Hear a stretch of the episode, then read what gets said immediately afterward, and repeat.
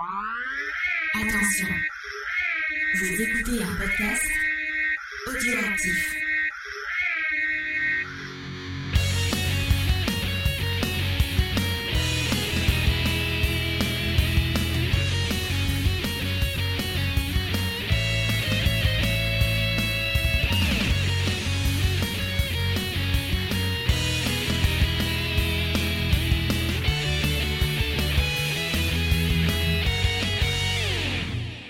Bonjour à tous, bienvenue pour un nouveau Geek en série. Et oui, vous n'entendez pas râler dans le fond avec sa voix suave et magnifique. Euh, James n'est toujours pas là dans cette émission, mais euh, ne vous inquiétez pas parce que je ne suis pas seule. Euh, J'ai avec moi, eh bien, Léna. Bonjour Léna, tu vas bien? Ça va et toi? Salut Faye et salut à tous les auditeurs. Oui, bah écoute, ça va très bien. Je suis, je suis très contente de, de te recevoir dans l'émission parce qu'il faut le, ça le fait dire. plaisir. Bah ouais, bah écoute, c'est génial. Non, mais il faut le dire à nos auditeurs parce que tu étais euh, toi-même auditrice et euh, récemment, bah, tu as rejoint un peu l'équipe euh, via euh, Comics Discovery. Et puis moi, je t'ai invité à faire donc le, le geek en série. Voilà, parce que on avait une passion commune autour de cette série Shadow and Bone. On a bien aimé toutes Voilà. les deux. Donc voilà, je me suis dit pourquoi ne pas en parler? Ça va être une émission très girly. Alors si vous aimez pas, si vous aimez pas ça, bah écoutez, n'écoutez pas. hein. Qu'est-ce que je voulais que je vous dise? Mais on va bien, on va bien se marrer. Moi, je le sens bien. Ouais, moi aussi je sens bien. Euh, ouais. Est-ce que tu veux un peu parler à nos auditeurs? Parce que il me semble que tu es donc fan de séries toi aussi. Tu aimes bien les théories bébés. On en a parlé en off. Euh, bah, tiens, quel est un peu ton profil euh, de, de fan de séries? Quelles sont les, tes séries de, de chevet, j'ai envie de dire? Alors c'est vrai que je regarde vraiment beaucoup de séries, c'est un format que j'aime bien. Euh, où j'ai un peu évolué au fil du temps parce que c'est vrai qu'au début je regardais beaucoup de séries euh, qui sortaient euh, une fois par semaine avec un épisode régulier. J'aimais bien parce que ça permettait euh, d'échanger, de faire un peu des théories justement sur certaines séries qui s'y prêtaient plus ou moins. Et Ouais. bah, de plus en plus aussi, le format se prête de plus en plus à binge-watcher les séries. On a de plus en plus sur les plateformes des séries qui sortent tout en même temps. Alors c'est vrai que ça a un peu changé aussi la manière de regarder. Mais bon, du coup je commence, je continue de regarder un peu les deux types. Et après, euh, c'est vrai que j'aime bien toutes les séries qui justement se prêtent aux théories, avec des mystères. euh, donc euh, les séries que j'ai Ah, préférées, ça va être Lost, Dark que j'ai beaucoup aimé aussi. Voilà, toutes ces séries qui, qui nous laissent, qui nous font réfléchir un petit peu. puis actuellement qu'on regarde toi aussi The Nevers, qui est vraiment vraiment sympa. Oui. Voilà, qui se qui nous permet de faire plein de petites théories. C'est génial. D'ailleurs, là, il y a le dernier épisode qui est, qui est diffusé le, le jour où on enregistre Eh cette oui. émission. Je ne l'ai pas encore vu. Et moi, je l'ai vu déjà cet après-midi et je pense que ça Ah. va te plaire aussi. Il y a de quoi faire. euh, Il y a de quoi discuter. Ah bah écoute. Eh ben, c'est génial, surtout qu'on on fera normalement une émission euh, bilan. Euh, je pense que ça sera l'avant-dernière de, de la saison parce que tiens j'en profite parce que c'est vrai que vous avez vu il y a eu des retards là ces derniers temps. Euh, c'est vrai que ben voilà avec tout ce qui s'est passé j'ai dû euh, trifouiller mon emploi du temps, repousser des choses. voilà j'ai des invités qui ont pas pu venir donc j'ai dû refaire certaines émissions et tout. Donc c'est vrai que la fin de saison elle est un peu compliquée. Et euh, ouais ben j'ai hâte quand même d'arriver au bout pour souffler un peu et vous préparer une prochaine saison qui va être de folie, ne vous inquiétez pas. Mais c'est vrai que ben, j'en profite, on fera un petit bilan de The Nevers. Par contre, je sais pas si la- les six épisodes qu'on a eu c'est euh, un mi-saison en fait ou ça correspond à une saison 1 parce que étant donné qu'il y a eu des petits changements en coulisses. Ouais. Je sais pas trop, mais en tout cas, ça laisse clairement l'ouverture. Enfin, on sent que c'est pas fini, quoi. Ça laisse euh, l'ouverture sur la suite, donc euh, je sais pas dans combien de temps ce sera, mais je pense voilà qu'il y aura quand même, de... on aura besoin de réponses. quoi faire. Hmm. Bah, il y a intérêt, attends. sinon c'est pas drôle. Mais bon, voilà, on, on en reparlera quand D'accord. on, on fera euh, l'émission dessus. Euh, en attendant, bah, je rappelle aux auditeurs qui peut-être nous découvrent, euh, voilà, via cette émission-là, que, bah, en fait, Geek en série, ça fait partie du ce, qu'on- ce que vous avez appelé, vous chers auditeurs, le James et Universe. Donc c'est James et donc moi, on fait différentes émissions autour de la pop culture. Donc on a Comics Discovery qui parle de comics et qui a son spin-off Manga Discovery, c'est fantastique. Euh, on a aussi, euh, on a supprimé les rushs où euh, quand on arrive à se réunir, on parle voilà de, cinéma. Peut-être que lorsque vous écouterez cette émission, l'épisode, enfin la première partie sur Freddy sera disponible. Sinon, bah, n'hésitez pas un peu à découvrir ce qu'on fait. C'est vrai que là, on a reconstitué une équipe, on, on est encore dans la construction, on se cherche un peu. Donc voilà, vous affolez pas s'il y a des petits réglages qui sont d'émission en émission.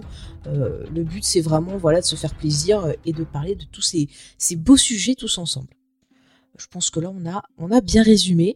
Euh, je te propose, euh, Léna, de rentrer dans le vif du sujet et de parler de Shadow and Bone. Allez, c'est parti.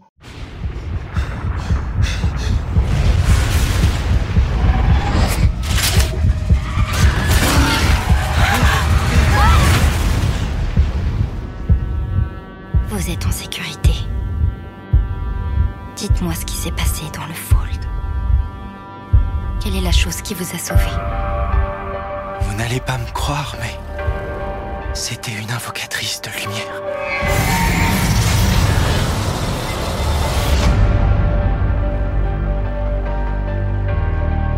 Est-ce la vérité? Pouvez-vous invoquer la lumière?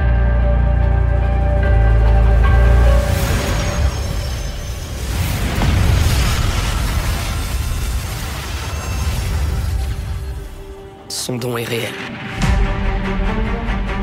Nos ennemis se sentent menacés par votre existence. Le monde entier va te pourchasser. La récompense est d'un million de Kruger. Ramenez-moi Alina Starkov. Suis-je prisonnière? Comme Ravka tout entier. Jusqu'à ce que vous et moi donc euh, Shadow and Bone, eh ben, écoutez, c'est une bonne surprise que j'ai découvert euh, sur Netflix. J'avoue que, je ne connaissais pas euh, avant, parce qu'apparemment c'est tiré de, romans, on va vous en parler. Et c'est vrai que ça a été une, une belle découverte qui m'a fait du bien. Je sais pas toi Léna si tu connaissais avant ou si c'est la série qui t'a fait découvrir les romans. Alors pas du, je connaissais pas du tout. C'est vraiment euh, quand je l'ai vu en top, euh, en haut sur Netflix, j'en avais pas entendu parler même euh, même en amont. J'avais pas eu, enfin j'avais pas reçu spécialement de, de promotion Netflix qui ont qui ont fait la pub. Et donc c'est après que j'ai vu que c'était adapté de romans et que ça m'a donné envie de lire les romans, mais j'en avais pas entendu parler avant. Ouais, et pourtant c'est une saga qui est assez populaire, qui mhm. s'est finie bah, récemment d'après ce que j'ai lu et euh, qui a pas mal de fans et d'ailleurs qui était euh, bah, assez attendu euh, au niveau adaptation depuis un, bon moment. Donc c'est vrai que je suis surprise de pas en eh avoir. oui, bah moi aussi. Hein. Pourtant ça a l'air d'être un univers assez riche, donc ouais. Ouais. Bah, je sais pas. Écoutez, on est on est on est passé à côté. ouais. Bon, on est occupé à faire des théories. Donc on peut pas tout faire. bah oui, oui. oui. Bah écoutez, on va essayer un peu de vous faire découvrir ben, les, les, romans, de vous parler un peu de ce qu'on a commencé à découvrir autour de cet univers pour vous donner un petit aperçu et euh, bah, planter euh, le contexte. Et on espère que ça vous donnera envie de, de découvrir la série. Euh, donc la saga, enfin la saga Grisha ou le Grishaverse d'ailleurs, on peut dire. Mhm. on doit ça à une autrice qui s'appelle, alors je sais pas comment on prononce là, Les Bardugo. Ouais, je pense que ça se dit comme ça. Ouais. Vous me direz, écoutez les auditeurs si je prononce mal. Euh, donc c'est euh, une autrice qui est née en 75 à Jérusalem, qui est euh, bah, donc spécialiste dans les romans young adult fantasy. Elle a été élevée à Los Angeles, voilà. Elle a étudié à Yale, elle a été journaliste, elle a fait du maquillage et des effets spéciaux aussi. Donc une belle une belle carrière avant de se mettre à l'écriture. En 2012, donc, elle sort son premier roman qui est le premier tome de euh, la trilogie Grisha. Donc, euh, ça s'appelle Shadow and Bone euh, aux USA. Ça s'appelle The Gathering Dark en Angleterre et Les Orphelins du Royaume en France, le premier tome. Donc, choisissez le titre qui vous plaît. En tout cas, euh, bah, ça a bien marché parce qu'elle s'est retrouvée euh, huitième dans la liste des meilleures ventes euh, ben, du New York Times. c'est quand même pas mal ça, hein, franchement. c'est bien. Hein. Hmm. Ah ouais, non, c'est vachement bien.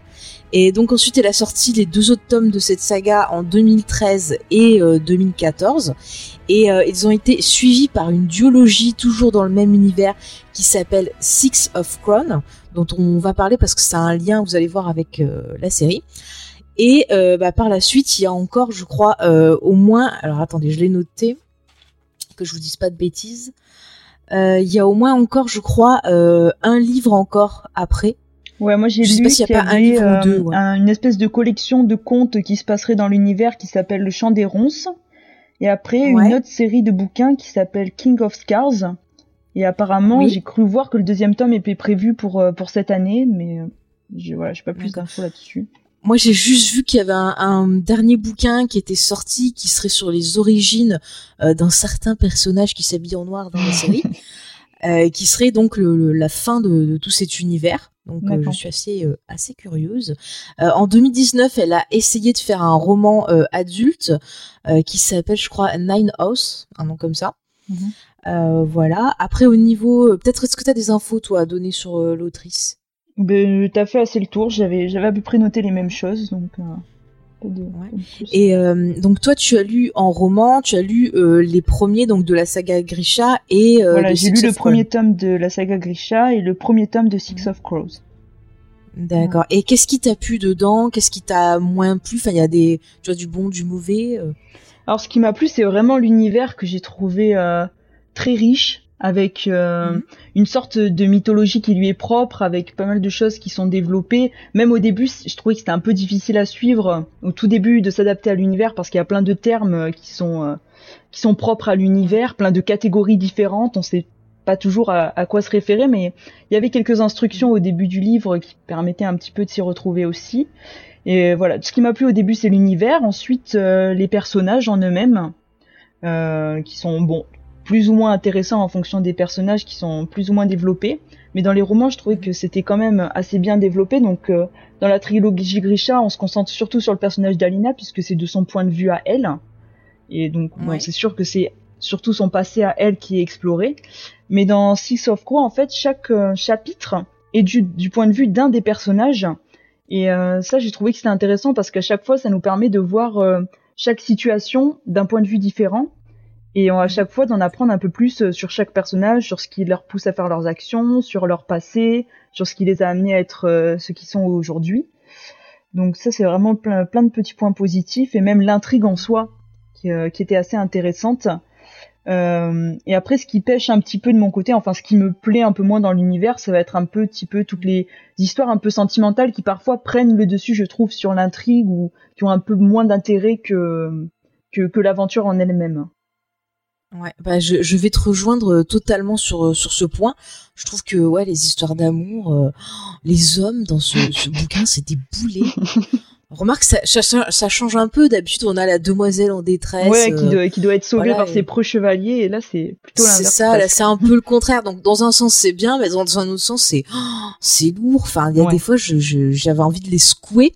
Mais après voilà pour contrebalancer je suis d'accord avec toi l'univers il est hyper riche. On voit qu'elle a bien pensé son monde euh, mhm. dans les bouquins. Enfin moi dans, ce que j'ai pu me procurer en, anglais il y a des cartes euh, oui il y a des cartes comme tu dis un petit ouais il y a un petit lexique. Enfin mhm. c'est plutôt je trouve bien bien construit. Les personnages sont plutôt bien écrits euh, dans l'ensemble. Mhm. j'ai bien aimé qu'on ait le point de vue de l'héroïne pareil dans la saga Grisha je trouvais ça cool d'avoir son point de vue justement euh, un peu d'outsider. Euh, on découvre un peu avec elle euh, ben, tout cet univers-là. D'ailleurs, c'est vrai, on n'a pas fait de, de, pitch. Non. On peut peut-être faire un petit pitch, ça peut être pas mal, remarque. Si tu veux, tiens, tu remplaces James, fais le petit pitch. Je n'avais pas pensé au pitch. alors, par où commencer? Donc, on, on va dire qu'on se retrouve dans un univers ou euh, avec différents différentes contrées, différents pays, mhm. et, euh, et euh, cet univers entre guillemets est séparé par une par ce qu'ils appellent la non-mer ou ou alors le fold, le shadow fold. Mhm. Et qui est une, une masse d'ombre qui est remplie de monstres et qui a donc qui a été créée par un homme il y a très longtemps. Enfin, je sais pas si on peut dire un homme. Et donc, on retrouve un pays en proie à une sorte de division par cette euh, par cette fracture. Et euh, c'est là qu'on retrouve le personnage principal qui s'appelle Alina Starkov, qui est orpheline. Donc on découvre l'histoire à travers ses yeux. Et euh, cette, cette jeune fille développe des pouvoirs et qui permettraient potentiellement de détruire, de détruire le Fold et peut-être d'amener la paix dans, tout le royaume. Euh, et, voilà. Donc on découvre toute l'histoire, tout l'univers, même à travers euh, à travers ses yeux à elle, euh, qui découvre elle-même ses pouvoirs parce qu'elle n'en était pas consciente avant de les utiliser pour la première fois. Mhm. Et voilà. Oui, bah c'est bien résumé. Après, ce qu'on peut rajouter pour dépeindre un peu le Mhm. le décor, c'est que euh, l'inspiration de l'autrice, d'après ce que j'ai lu, c'était euh, tout ce qui était euh, la Russie au 19e siècle. Oui. Donc avec les tsars, les machins comme ça. Et c'est vrai que ça se retrouve beaucoup, euh, on le perçoit à l'écriture, Mhm. mais c'est vrai qu'on va en reparler quand on parlera un peu plus de, de la série. Euh, on retrouve pas mal ce, ce côté-là dans, dans les décos, dans les costumes, Oui. euh, mixé quand même avec d'autres religions. Et c'est quand même, ouais, j'aime bien, ça change un peu, je trouve. Non, c'est un univers qu'on n'a pas l'habitude d'explorer. euh, c'est assez original. Ouais, parce que c'est vrai qu'on retrouve souvent les mêmes styles de d'architecture, Mhm. de décor, de costumes. Et là, c'est vrai que c'est plutôt étonnant, bah ouais, de prendre les les ouais, de prendre la Russie, quoi. Ouais, ça fait un peu c'était pays de l'Est, euh, même en fonction des territoires, un petit peu. euh, les endroits où il y a de la neige, euh, voilà, c'est des, ça détonne un peu. Ouais, non, non, mais franchement, c'est une super Mhm. bonne idée. Euh, Est-ce que j'avais d'autres infos? Attendez, je regarde si j'ai d'autres infos sur euh, la création du, du bouquin et tout ça, que je dis pas de bêtises. Non, après, c'est plus sur la série. Ouais, après, c'est plus sur la série. Ok. Donc, je repère sur la série. Donc, euh, ouais, donc voilà un peu pour vous poser les infos euh, sur le livre. Donc, comme on vous l'a dit, c'est quelque chose qui est quand même assez euh, riche, assez construit, assez intéressant, qui a des aspects ben, assez novateurs qu'on va vous développer parce que ben, ils apparaissent aussi dans la série, donc autant faire d'une pierre deux coups. Euh, au niveau de l'adaptation, alors je sais pas si tu si tu le savais, mais il y avait déjà un premier euh, projet d'adaptation quand le, le premier bouquin est sorti en 2012. Les droits avaient été achetés, mais en fait ça n'a jamais abouti jusqu'en 2017 quand euh, le créateur euh, de la série, donc le co-showrunner, Mhm. Eric Esserer, parce que du coup il a travaillé avec l'autrice. Donc Eric Esserer euh, est tombé sur les bouquins et en fait il est il a adoré l'histoire, euh, il est tombé amoureux de l'univers et il a dit bah écoutez moi j'ai très très envie de l'adapter mais euh, si je l'adapte il faut qu'en même temps je puisse faire donc euh, Six of Crown euh, parce qu'il voulait mélanger les, les deux histoires pour avoir plus de Mhm. personnages et tout. Et donc c'est pour ça que l'adaptation qu'on a sur Netflix, vous allez avoir tout le premier tome de la saga Grisha et vous allez avoir des personnages donc de Six of Crown qui est une série qui se passe euh, en bouquin si je, si je me rappelle bien après c'est ça la saga Grisha. c'est ça. Mm, mm. Euh, pour vous présenter le donc le, le showrunner, euh, sachez qu'il a été scénariste de Bloodshot, grand film, de Bird Box que vous avez pu voir aussi sur Netflix. Euh, allez, aussi. un peu plus. Oui, voilà. Allez, un peu plus, euh, un peu plus intelligent, même si Ouais. je suis, je suis pas très fan du film Premier Contact. Voilà. Euh, donc de Monsieur Villeneuve. Il a été aussi le scénariste de Dans le Noir, qui était au départ un court métrage et donc après qui a été adapté en long métrage. Parce que tu te rappelles, c'est un truc où t'as une entité qui apparaît quand t'éteins les lumières. Ah oui, ça me dit quelque chose. C'était sorti il y a quoi, deux ans, deux trois Mhm. ans. C'était pas. Le, le, le court métrage est pas mal Mhm. mais sur le film ça marchait un petit peu un petit peu moins bien. Euh, il a été aussi le scénariste du remake de Freddy et aussi le scénariste du préquel remake de The Thing. Voilà, on, on va dire comme ça. Et euh, il a réalisé qu'un seul film qui s'appelait, je crois, euh, alors j'ai plus le titre. Je crois que c'est pas Hours, il me semble. C'est Hours avec Paul Walker. Ouais, ça me dit quelque chose. un film. Ouais, je crois que je l'ai vu passer sur une plateforme, mais je ne l'ai pas, euh, je l'ai pas regardé. Moi non plus. Écoute, euh, ma foi. Euh, au niveau de la réalisation, au niveau de l'équipe, donc euh, on a des hommes et des femmes. On a quand même plus d'hommes que de femmes. Euh, moi, je, je vous le dis. On a trois, je crois, trois hommes et deux femmes. Bon, c'est pas mal. Mais en gros, dans ceux qui ont le, ceux et celles qui ont le plus euh, réalisé d'épisodes, on a euh, Mersey Almas qui a fait des épisodes de Jessica Jones, donc euh, sur Netflix, d'Outlander et de Smallville. On a ensuite euh, Lee Toland Krieger, euh, qui est aussi euh, non, le premier c'était un homme, le deuxième c'est une femme donc, qui elle avait euh, réalisé le film Adaline. Je sais pas si tu te rappelles, c'était avec la, la fille de Gossip Girl qui est mariée à Ryan euh, Reynolds, Ouais, je, vois la, la, fille. la blonde. Ouais, là, voilà. Alors le film était pas mal, c'était sur une le fille justement qui vieillit pas. Bah écoute, si tu tombes dessus, j'étais vraiment tombée euh, complètement par hasard. Euh, et franchement, c'était pas mal. C'était pas mal, elle jouait plutôt bien. Donc euh, je, je le conseillerais. Après, euh, sinon, bah, cette réalisatrice, elle a aussi réalisé la série You sur, euh, sur Netflix, qui m'a pas emballé. Je sais pas si tu as jeté un. Ouais, j'ai vu les deux saisons. Euh, Mhm. J'ai trouvé ça sympa. Après, bon, il y a quelques quelques longueurs. Je pense que bon, ça reste un, un bon divertissement, mais ça dépend des personnes. Je pense qu'on va accrocher ou pas accrocher. Ouais. euh. Mm. Ouais, ouais, je suis d'accord. Euh, sinon, on a aussi Darliu, donc ça c'est euh, un, euh, une femme aussi, Mm. euh, qui a travaillé sur Walking Dead. Ah mais je suis fatiguée aujourd'hui, je, je dis les bêtises que je fais. Ah non mais je fais du code, je dis à haute voix, oui, la réponse est oui, je coche non. Bah, c'est c'est d'une logique. Et pour finir, le dernier réalisateur donc, qui, a, qui a pas mal bossé sur la série, c'est Jeremy Webbs, qui a réalisé des épisodes d'Umbrella Academy, donc haute série de Netflix, et de Doctor Who. Donc on reste très euh, dans euh, voilà l'écurie euh, Netflix. Pourquoi ne pas changer Après, ce qui est bien, c'est qu'ils essayent d'avoir pas mal de diversité, que ce Mhm. soit dans l'équipe technique ainsi que dans le casting, que l'on va détailler vite fait parce qu'il y a, il y a pas mal de, de, de jeunes acteurs, donc c'est plutôt cool. Euh, bah, L'actrice principale qui joue Alina Starkov s'appelle Jessie Meili. Donc euh, elle est euh, métisse, euh, je crois d'origine chinoise ou coréenne. Je l'ai pas noté, mais c'est un des deux. Tu te rappelles pas? Ouais, je l'ai pas noté non plus. Bon, c'est pas grave. Désolé. Désolé. Euh, voilà, vous avez pu la voir au théâtre, par exemple, dans All About Eve, qui était euh, une pièce de théâtre où euh, Gillian Anderson, la merveilleuse, jouait dedans.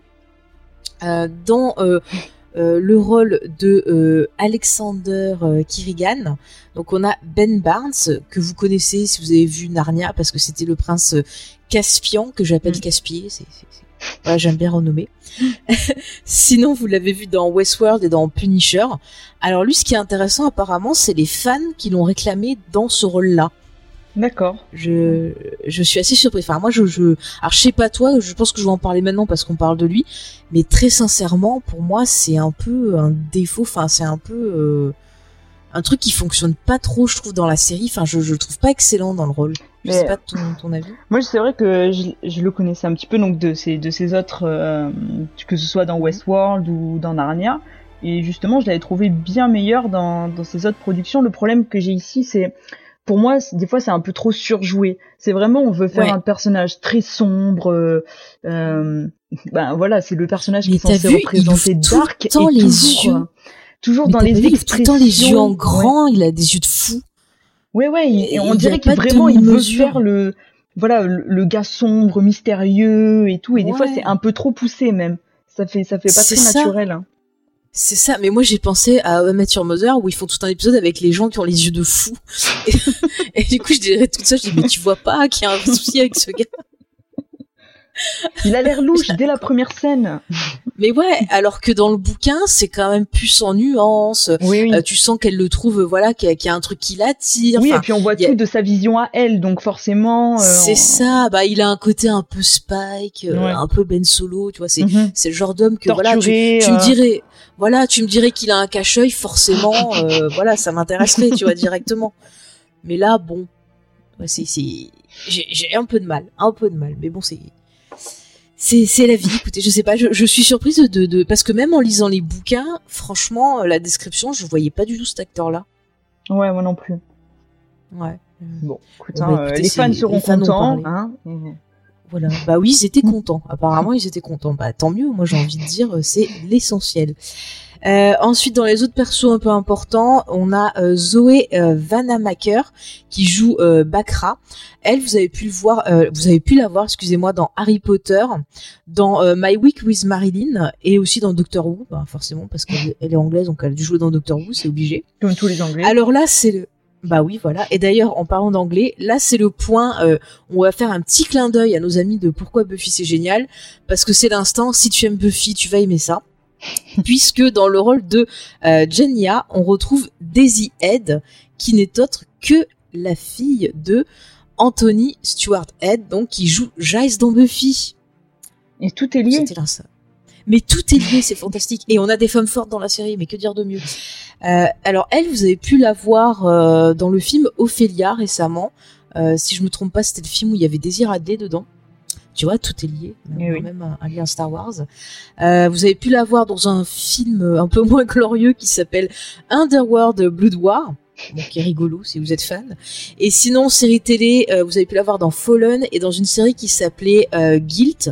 Alors je sais pas si t'avais regardé, c'était pas terrible, terrible. Ah, j'ai pas vu. C'était l'histoire du, bah, c'était l'histoire d'une fille, je sais plus si c'était sa copine, je crois, qui disparaissait ou un truc comme ça, et on l'accusait euh, de, de, de l'avoir tuée ou, enfin, c'était un peu bordélique, et euh, enfin, on devinait rapidement qui, qui était le coupable, donc c'était un peu, euh, j'étais un peu, un peu Loupé. déçu.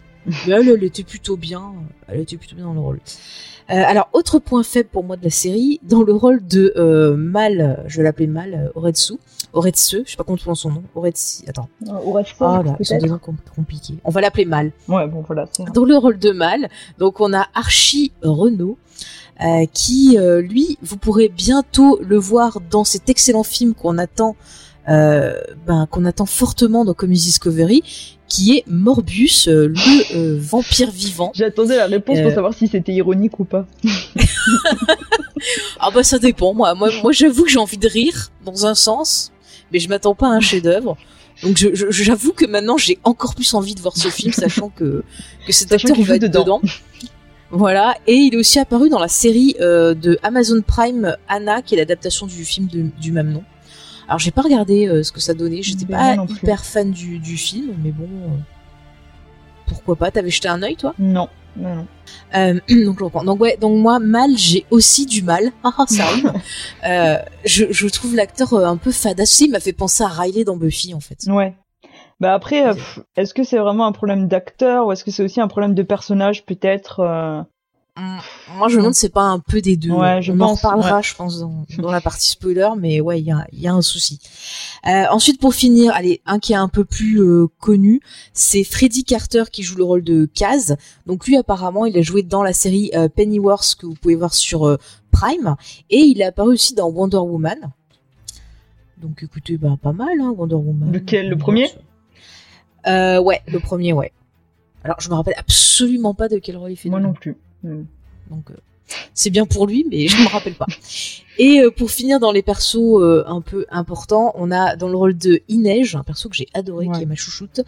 Euh, c'est euh, Amita Suman, qui bien sûr est anglaise, donc elle est apparue dans Doctor Who et dans la série The Hot Post que vous pouvez voir sur Sci-Fi, qui était plutôt plutôt pas mal. Je sais pas si t'avais jeté Eh un ben, coup non plus. Ils ont joué que dans de des trucs que j'ai pas regardé. Ouais, mais, mais c'est chouette parce qu'on a vraiment un, un casting euh, qui est très varié. Ouais. Il y a beaucoup de diversité. Euh, il y a beaucoup de nouvelles têtes. Ouais, il y a beaucoup ça, de petits rôles, enfin de, de gens qui ont fait que tes petits rôles avant et qu'on découvre Mhm. presque un petit peu euh, grâce à cette série. Ouais, qu'on... ouais, bah je trouve que justement l'actrice principale euh, qui Mm. joue Alina, elle est plutôt bonne. Ouais. hein. Franchement, euh, non, j'étais bien, bien surprise. Mm. Euh, donc juste pour finir, comme je vous l'ai dit, l'autrice, elle a participé vraiment, elle a collaboré euh, à fond à la série. Elle est aussi euh, donc coproductrice et on reparlera un peu de ce qu'elle a fait euh, concrètement au sein de la série dans la partie spoiler quand on parlera un peu de, de l'adaptation, euh, voilà, des différences par rapport au bouquin, de choses qu'elle a voulu elle-même changer. Ça va être intéressant. Pour finir, la série, elle a été tournée à Budapest en Hongrie ainsi qu'à Vancouver. Et euh, pour la partie technique, on doit euh, la musique, qui est plutôt pas mal d'ailleurs, à Joseph Trapenez, qui a fait bah, les musiques d'Oblivion, de The Raid, la version euh, anglaise, de Divergente, de Tron euh, la Révolte, qui est la série euh, animée euh, donc qui fait suite à Tron Legacy, qui est sur Disney+. J'en avais parlé euh, dans Décennie, si vous voulez avoir un avis dessus. Euh, donc il a fait musique aussi de Quantico, de Dead of Summer. Euh, voilà. Au niveau des costumes, on retrouve euh, Wendy euh, Partridge, donc qui a fait des costumes sur Pompéi, sur Resident Evil, euh, magnifique. Si c'est elle qui a fait la robe rouge du 1, euh, moi je suis très fan.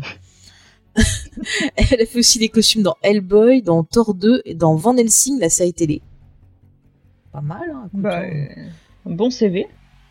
Bah ouais, ouais, euh, bon, bon CV. Écoutez, moi je suis plutôt emballée par toutes ces personnes qui sont impliquées euh, Mhm. dans, dans cette histoire. Euh, bah, on va pouvoir parler un peu plus en détail, je pense, de la série, maintenant qu'on a un peu parlé de toutes les personnes impliquées. Euh, bah, par quel point tu as envie de, de, de débuter? Qu'est-ce qui t'a vraiment marqué sur cette saison 1 euh, de Shadow and Bone quand tu y penses direct? Euh, c'est vraiment ce que ce qui vraiment m'a marqué, c'est moi, c'est vraiment tout ce qui est l'univers en lui-même et, et, sa richesse. Mhm. Et justement, ça passe pour moi par euh, par les costumes que j'ai trouvé euh, très réussis et qui reflètent vraiment ces côtés un peu pays de l'est et ce que tu disais tout à l'heure, inspiration russe un petit peu. tout ça, j'ai trouvé que c'était c'était assez réussi et ça collait bien à la à l'idée que je m'en étais faite en lisant le livre parce que j'avais lu le livre avant et euh, Mhm. ouais, ça j'ai trouvé que c'était que c'était vraiment euh, vraiment bien fait. Ouais, bah d'ailleurs tout ce qui est Grisha euh, au niveau euh, vestimentaire, je trouve vraiment que ça fait penser un peu bah, au type de militaire ou même euh, Mm. aux personnes euh, un peu nobles qui seraient autour, tu vois, des tsars et des choses comme ça. Alors que bah, à côté, on a les euh, le- l'autre armée qui est l'armée un peu des gens qui ont pas de pouvoir, euh, bah, qui ressemble vraiment ouais à des militaires. ouais, des type, soldats que nous on a on aurait Mm. Ouais, des- des- tiens. Mm, des trackers même des trucs comme ça des trappeurs aussi enfin ils ont les fourrures ils ont les donc c'est vrai qu'on voit deux côtés on a le côté un peu plus euh, euh, fin un peu plus Mhm. euh, clinquant et un côté qui est vraiment plus euh, brut Ouais, avec tout ce qui est un peu broderie du côté des Grisha, ça fait un peu plus un peu plus classe et tout, alors que les autres ça va vraiment être euh, Ouais. on sent des tenues quoi adaptées à leur rôle et à, leur, à leur rôle de combattant quoi.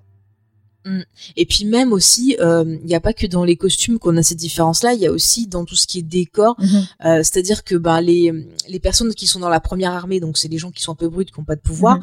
euh, bah, ils vivent dans des tentes, c'est très crasseux. On retrouve beaucoup de dépliants un peu, euh, un peu style propagande, genre Ouais. euh, oui pour votre pays, des trucs comme ça. Euh, c'est vrai que ça fait vraiment euh, un peu communiste aussi, Mhm. un peu mélangé avec une esthétique un peu communiste dans, enfin dans, dans ce que Ouais, leur propose. Je sais pas si tu le ressens Oui, aussi oui, comme ça. comme ça aussi. ouais. Alors que bah en parallèle, euh, bah, quand tu vois le palais où vivent les Grisha, c'est vraiment euh, limite une architecture un peu romantique, euh, un peu antique avec ces, ces colonnes, euh, voilà, qui font très colonnes romaines. c'est c'est totalement euh, un autre univers. T'as l'impression que c'est limite pas le le même pays, alors que si. Et du coup, ça permet de planter directement, euh, ben sans une ligne de dialogue, euh, Mhm. euh, sans euh, insister comme des arracheurs de dents, genre vous voyez dans notre pays il y a des inégalités, ça va pas.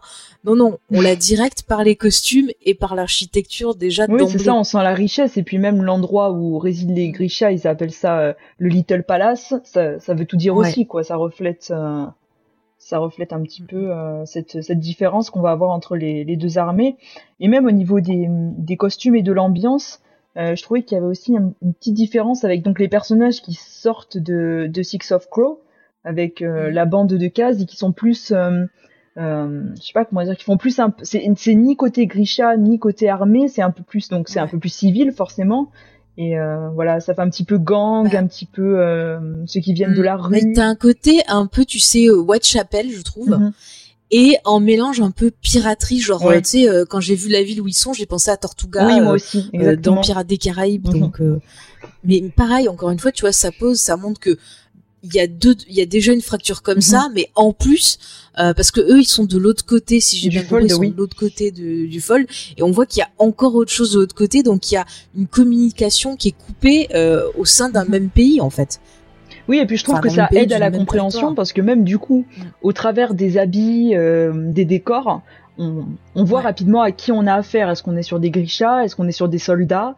Est-ce qu'on est euh, sur un autre territoire? Euh, Je trouve que ça aide aussi à la compréhension sans avoir besoin de tout expliquer par la parole euh, à chaque fois. Après, ce qui est, ce qui est, ouais, comme tu le dis, ce qui est intéressant, c'est vraiment, on va pouvoir avoir des dialogues qui vont se concentrer sur euh, l'histoire propre, et même quand on va découvrir des choses, ben, du point de vue de l'héroïne, euh, ça va jamais être fait de façon, euh, ouais, de façon appuyée. C'est vraiment par son regard, par les mouvements de caméra, parce que c'est vrai qu'on n'a pas parlé, mais euh, ça aussi, ça m'a marqué. Je sais pas si, si t'as fait gaffe, mais quand c'est la partie sur la, la première armée, t'as une caméra qui va être euh, des fois plus proche euh, des soldats, qui va Mhm. être plus en mouvement, euh, qui, euh, bah voilà, lors des conflits, va trembler, va être vraiment au cœur de l'action.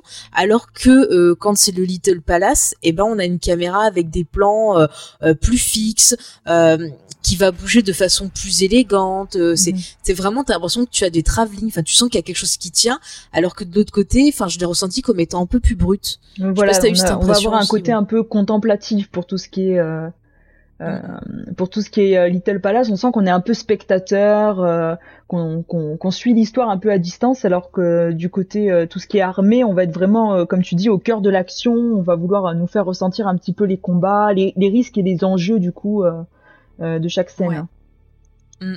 Alors que bah, le côté justement, on va appeler ça le côté Tortuga, mais bon, -hmm.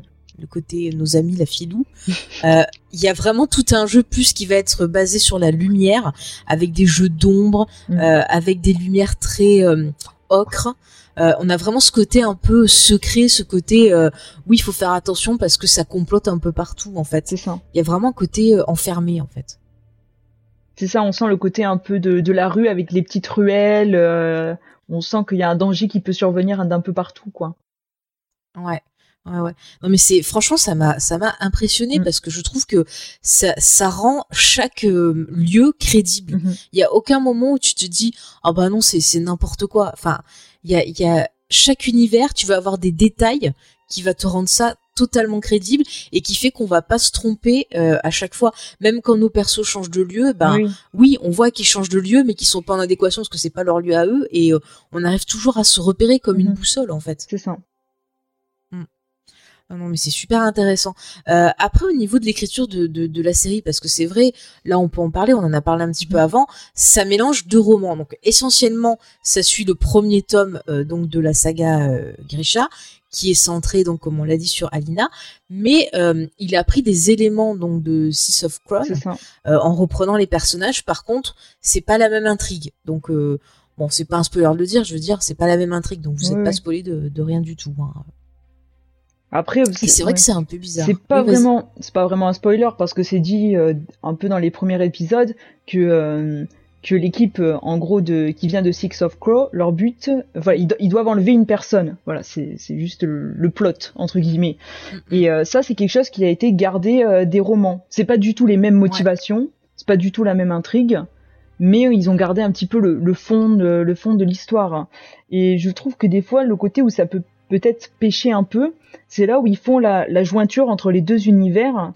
Euh, Oui, la temporalité. et ouais, Mm. et puis des fois, je trouve qu'il y a des scènes qui sont un peu bricolées pour dire, euh, pour, pour, pour qu'on se rende compte que les deux univers s'entrechoquent, entre guillemets, qu'on n'est pas d'un côté euh, l'intrigue d'Alina et de l'autre côté, on va dire, l'intrigue de Kaz. Des fois, on voit qu'ils ont rajouté un petit peu des scènes pour les faire, pour les faire coïncider. Et je trouve que des fois, il y a des scènes qui sont, qui font un peu rafistolage, quoi. On se dit, euh, bon, ça, ça sert pas à grand chose, juste à nous dire, euh, à nous faire intervenir les personnages entre eux, interagir.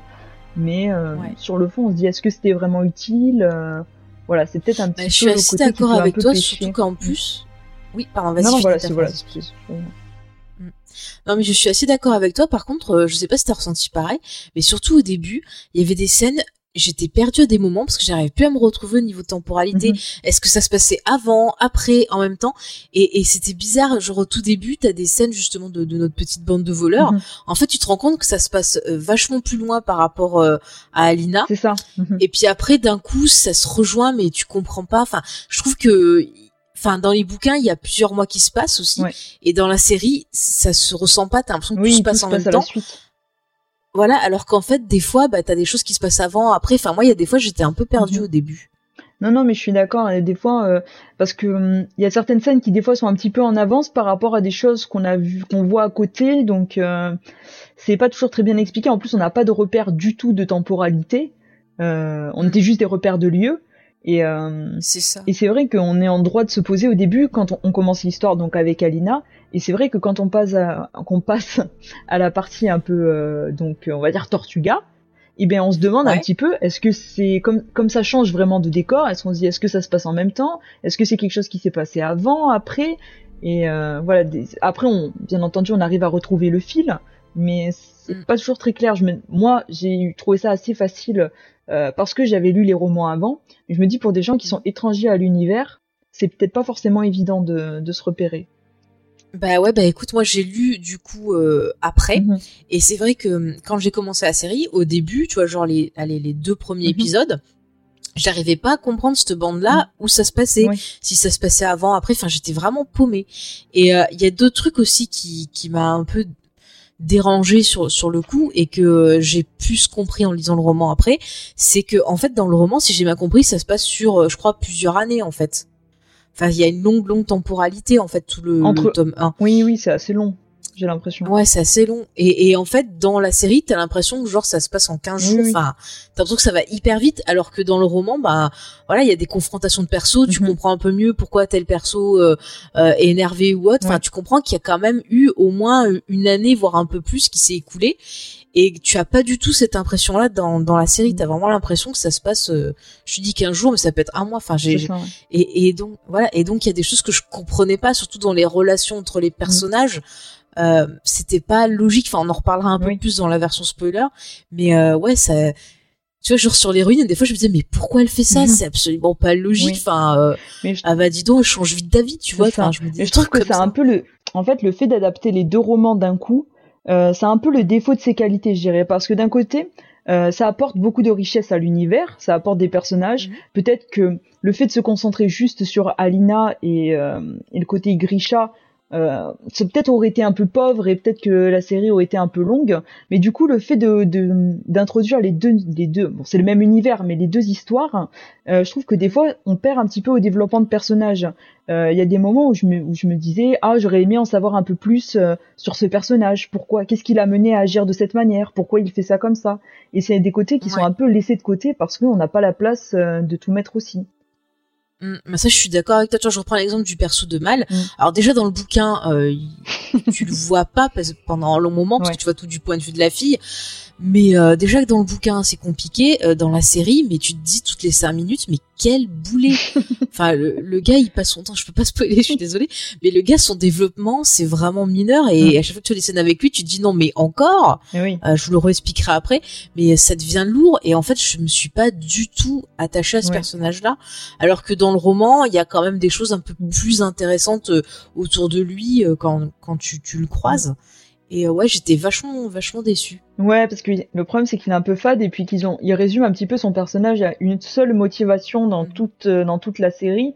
Et au bout d'un moment, on dit, euh, on a l'impression qu'il existe que par cette manière et euh, ça, ça manque, voilà, ça manque de développement autour de lui, de savoir, même d'en savoir un peu plus sur ce qu'il pense, sur sur son passé.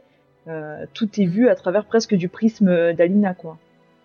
Ouais. Ouais, non mais c'est ça et c'est c'est vraiment euh, c'est vraiment dommage. Après ils ont développé euh, d'autres personnages par Mm. rapport au, au bouquin. Euh, je pense à la Grisha là qui fait le, le feu là qui je sais plus son nom à celle qui est Zoya Ah non, ça fait pas ouais. le feu, elle. Ça c'est du vent, je C'est crois, pas non Zoya Si, mais Zoya, tu sais, c'est c'est c'est le vent. Ah oui, non, moi je parle de celle Ah. qui fait du, du, feu, tu sais qu'il aime pas euh, au début. Je sais pas si tu vois laquelle je parle. Non. Euh... Faut que je retrouve son nom. Euh, Enfin bref. Bon, on en reparlera, ça reviendra. On y- ça nous reviendra. Mais bon, il y a quelques personnages qui sont développés. Euh, Il y a des personnages qui sont rajoutés.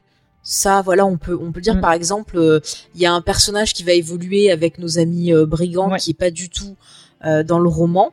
Bon, c'est pas gênant, c'est plutôt intéressant. Après, euh, il y a aussi des changements qu'on peut parler maintenant parce que c'est pas du, du spoiler. Euh, Il y a l'autrice qui a demandé en fait à ce que son héroïne soit métisse, c'est-à-dire que dans la série, elle est à moitié chou. Mm. Et en fait, si je comprends bien, le peuple chou, c'est un peu un équivalent d'un peuple chinois en Mhm. fait. Ça fait penser Et, un peu à euh, Mulan dans les. Je trouve par certains. Ça fait penser à, à Mulan par certains aspects Oui. un peu. Oui, oui, c'est vrai, c'est vrai. Ça fait penser à Mulan, ouais. Et euh, en fait, ça, euh, donc ce désir de, de, faire de l'héroïne euh, un personnage métis, c'est l'autrice qui a demandé à faire ce changement parce que elle trouvait en fait que c'était euh, dommage de pas l'avoir fait dans le bouquin euh, parce que ça permettait de pouvoir aborder euh, d'autres thématiques de son univers qui était donc le racisme qu'on détaillera un Mhm. peu plus tard. Donc ça, je trouve ça plutôt pas mal que ça soit l'autrice elle-même qui ait dit ah ouais j'ai des petits regrets, il y a Mhm. des choses que j'ai pas pu faire, je vais profiter de la série pour pour le faire. Je trouvais ça plutôt pas mal en fait. Hein. Ouais, c'est ça, ça permet de, de poursuivre un petit peu son œuvre et euh, de- même de corriger quelques, quelques petites choses éventuellement. Ouais, ouais. Non mais c'est vraiment une bonne idée. Tu vois qu'elle est vraiment bien impliquée Mhm. et qu'elle le prend, je trouve, de la bonne façon. Des fois, t'as des auteurs, il faut pas qu'on touche à leur Oui. œuvre. Quand il y a les adaptations, ils sont hyper euh, derrière, euh, voilà, les scénaristes et tout. Et elle, vraiment, c'est elle limite qui a dit, euh, allez, changez-moi Ouais, ça, ça et ça. euh. Enfin, vraiment, elle était très ouverte, Mhm. euh, même à ce quapportait le, le showrunner avec elle. Donc, euh, moi, je trouve ça plutôt cool, en fait. C'est une bonne, une Non, bonne c'est initiative. positif, oui. Mm. Euh, après, ce qu'elle a demandé aussi euh, l'autrice, là, je le vois, c'est qu'elle voulait que bah, l'univers fasse le plus réel possible, donc ce qui correspond à ce qu'on disait, et elle voulait que tout ce qui était euh, mauvais, maléfique, euh, ça soit euh, proche de l'idée qu'elle avait au départ en écrivant le bouquin, qui était de se dire et si le monstre qui a sous notre lit existait vraiment euh, comment on pourrait le combattre? Mhm. et elle voulait que la problématique de cet univers ça soit bah, comment euh, combattre le mal qui est représenté euh, par ce cette espèce de, de fumée là que, qui sépare notre notre monde en deux. Et pour finir donc sur euh, cet univers qui doit euh, être le plus réel possible, je sais pas si tu l'avais lu, mais apparemment ils ont embauché euh, David G. Peterson, qui est un créateur de, de langue et qui a travaillé sur Game of Thrones. C'est lui qui a fait le Dothraki Mhm. et euh, tout ce qui est Valérian. C'est ça, James? Je, je demande à James qui est en coulisses. Comment tu dis le... Ah, il ne m'entend pas, c'est pas grave. Donc les langues donc de Tata Dani et euh, de son premier mari, hein, voilà pour euh, resituer. Euh, donc voilà, donc il a été embauché pour faire toutes les langues euh, ben, qu'on entend dans la série, donc euh, pour bien faire que les, les, les mots déjà qui existaient dans le roman se marient bien pour chaque univers, chaque pays. Donc c'est plutôt pas mal ça aussi. Hein. Ouais, j'étais pas au courant, mais je trouve que, que c'est bien, ça apporte encore un peu de, de richesse à l'univers.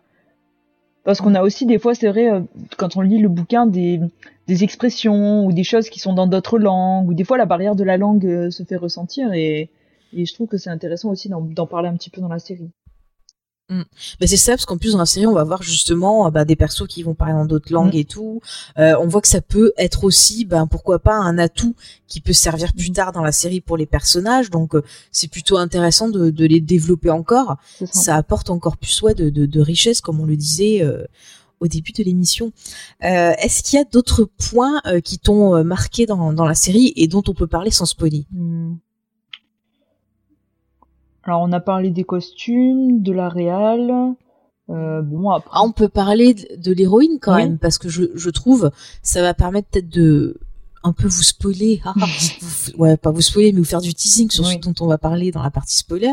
C'est que c'est quand même, je trouve, un, un roman qui est hyper euh, positif, euh, hyper euh, euh, ouais positif pour les femmes, Mhm. hyper engagé. On a une, une héroïne qui est quand même, euh, je trouve, qui change de ce qu'on a l'habitude de, de voir, parce que c'est quelqu'un qui est euh, bah, qui, qui essaye de se trouver, qui essaye de s'affirmer, euh, qui euh, bah, voilà, qui essaye de penser à elle, à trouver comment euh, survivre dans cet univers-là pour, pour vous la présenter.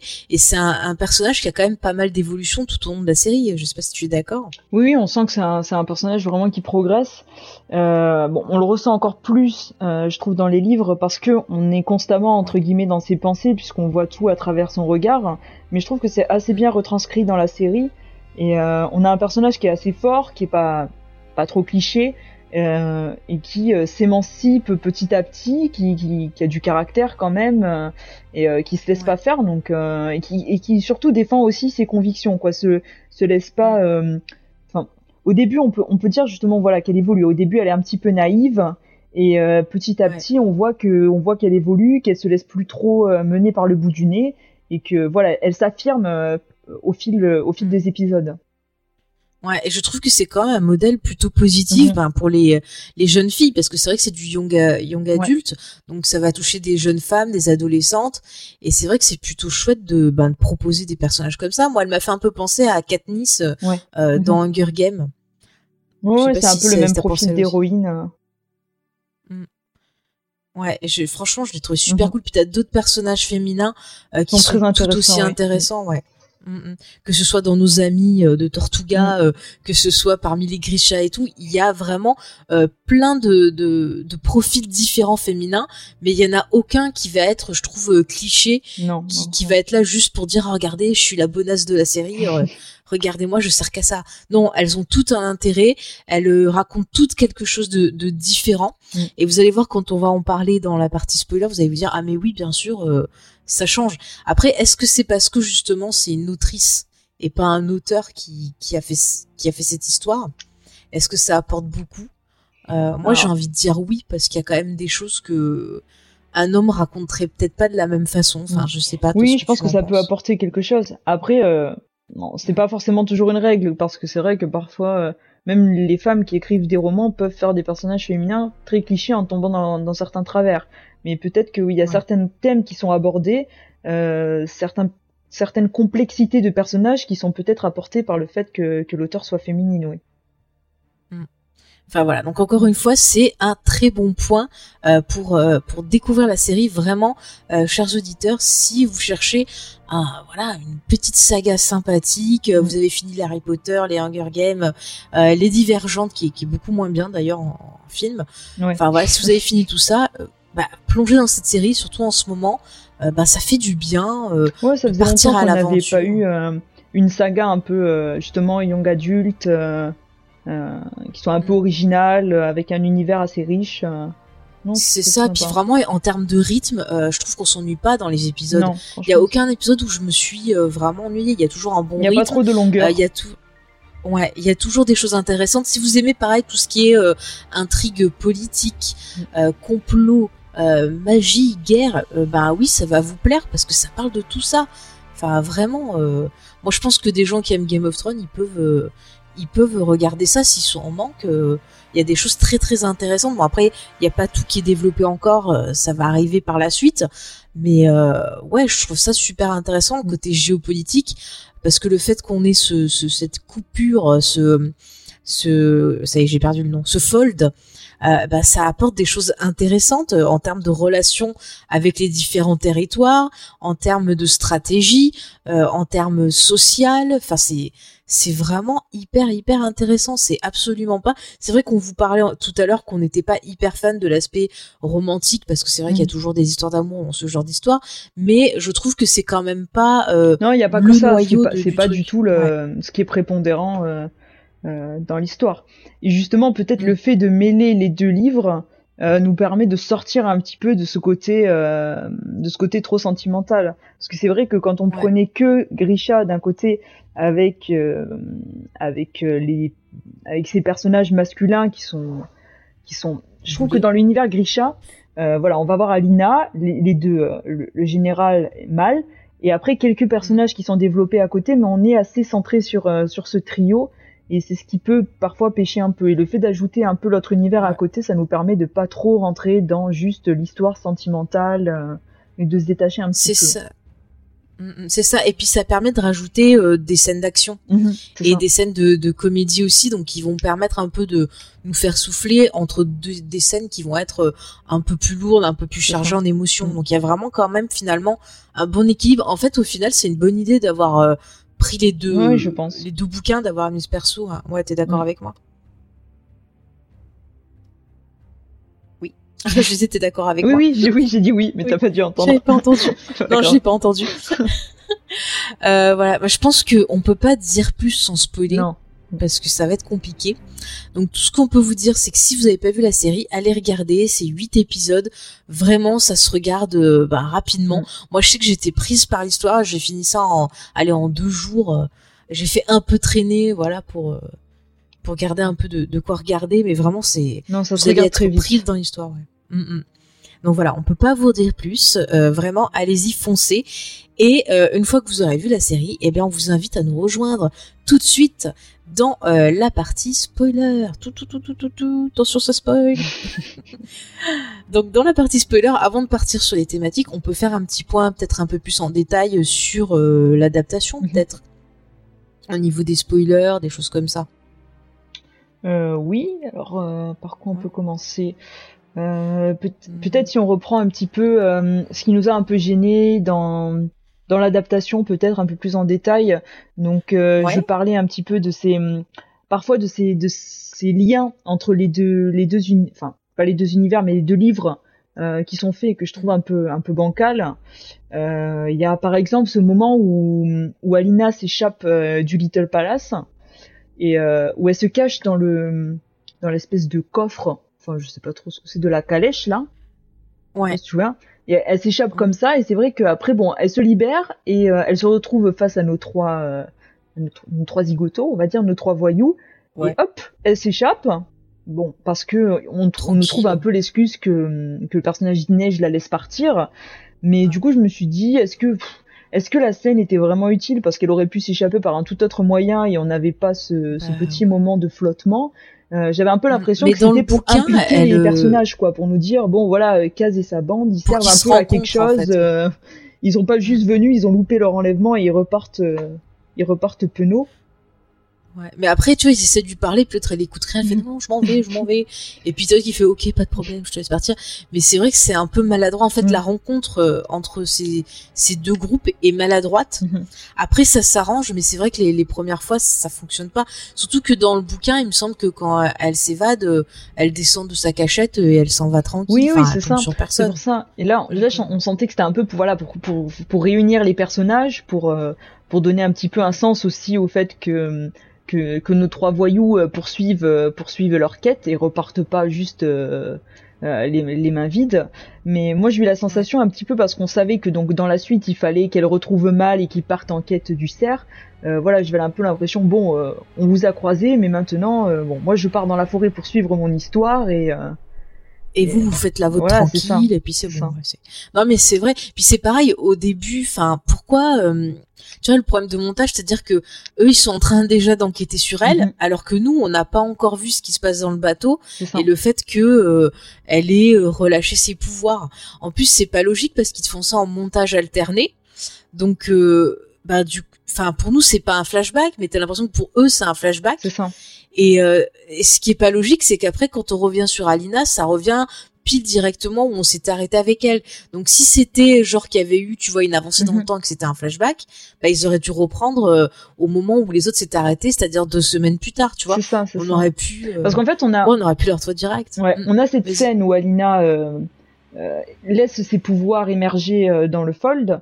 Et là, et donc ça Mm. finit comme ça. Et la scène juste après, on voit ce gars qui sort du fold. Alors déjà, sur le coup, bon, on a à chaque fois les, les lieux qui sont nommés, mais si on n'est pas forcément familier avec euh, la géographie, surtout au tout début de l'histoire, on peut se dire, bah, Ouais. ce gars, de quel côté il sort? Est-ce qu'il sort euh, du côté où ils sont ça. entrés euh, Il a, il a pas l'air puisqu'il est tout seul.